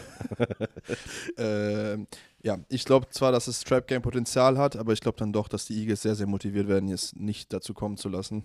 Ich glaube, es wird ein enges Game, es wird ein geiles Game, es wird eine 8 von 10 und ich sage, die Eagles gewinnen. Vor allem übrigens noch ein Punkt, den hast du jetzt schon mehrfach auch genannt. Das ist das letzte Game, bei dem die sich potenziell nochmal sagen können, das ist einer der besseren Gegner, wo, wir halt, wo du halt wirklich noch ein bisschen an der Leistung auch hochziehen kannst. Weil danach spielst du, wie gesagt, zweimal Tommy DeVito und äh, einmal äh, die äh, Pew Pew Cardinals. Äh, von, so. von, ne? Also von daher ist es halt wirklich für die, Cardinals und die Madonna Mia Giants. Und von daher ähm, glaube ich halt, wie gesagt, das vielleicht nochmal als Input äh, ist für, für die Eagles, glaube ich, auch gar nicht mal so ein unwichtiges Spiel dahingehend. So. Weiter. Ich, tatsächlich gehe ich fast dieses Trap-Game mit. Ich überlege gerade, wie ich es in meinem Kopf nochmal richtig validieren kann, weil ich glaube, dass die, die Eagles nicht nur Probleme in der Defense haben, sondern auch in der, in der Offense. Und ich liege ja im Tippspiel so weit hintern, dass ich sage, Gino ist jetzt in meinem Kopf gesund. Sie spielen zu Hause, weite Reise an die Westküste und deswegen sage ich, es wird eine 9 von 10, ein High-Scoring-Game, was die Seattle Seahawks in einem absoluten Thriller wie damals bei den Detroit Lions gewinnen werden. Nice. Ich hab grad Grönemeyer im Kopf. Tief im Westen. Du bist ein Geschenk. Bochum. Aller Geschenk. Ja, ganz ehrlich, eins der geil- des, Geschenke. alleine deshalb eins der geilsten Auswärtsspiele in der. Fußball-Bundesliga, weil es so viel Nostalgie hat und äh, dieses Lied. Fußball gibt es bei dir bei Schwarte Schmidt. Ich denke, nach Bochum. zwei Stunden sind wir dann hier auch fertig mit der Preview-Folge zu Woche 15 von Fokus. Fokus. Fokus. Football. Valentin bringen wir jetzt erstmal rüber ins Krankenhaus.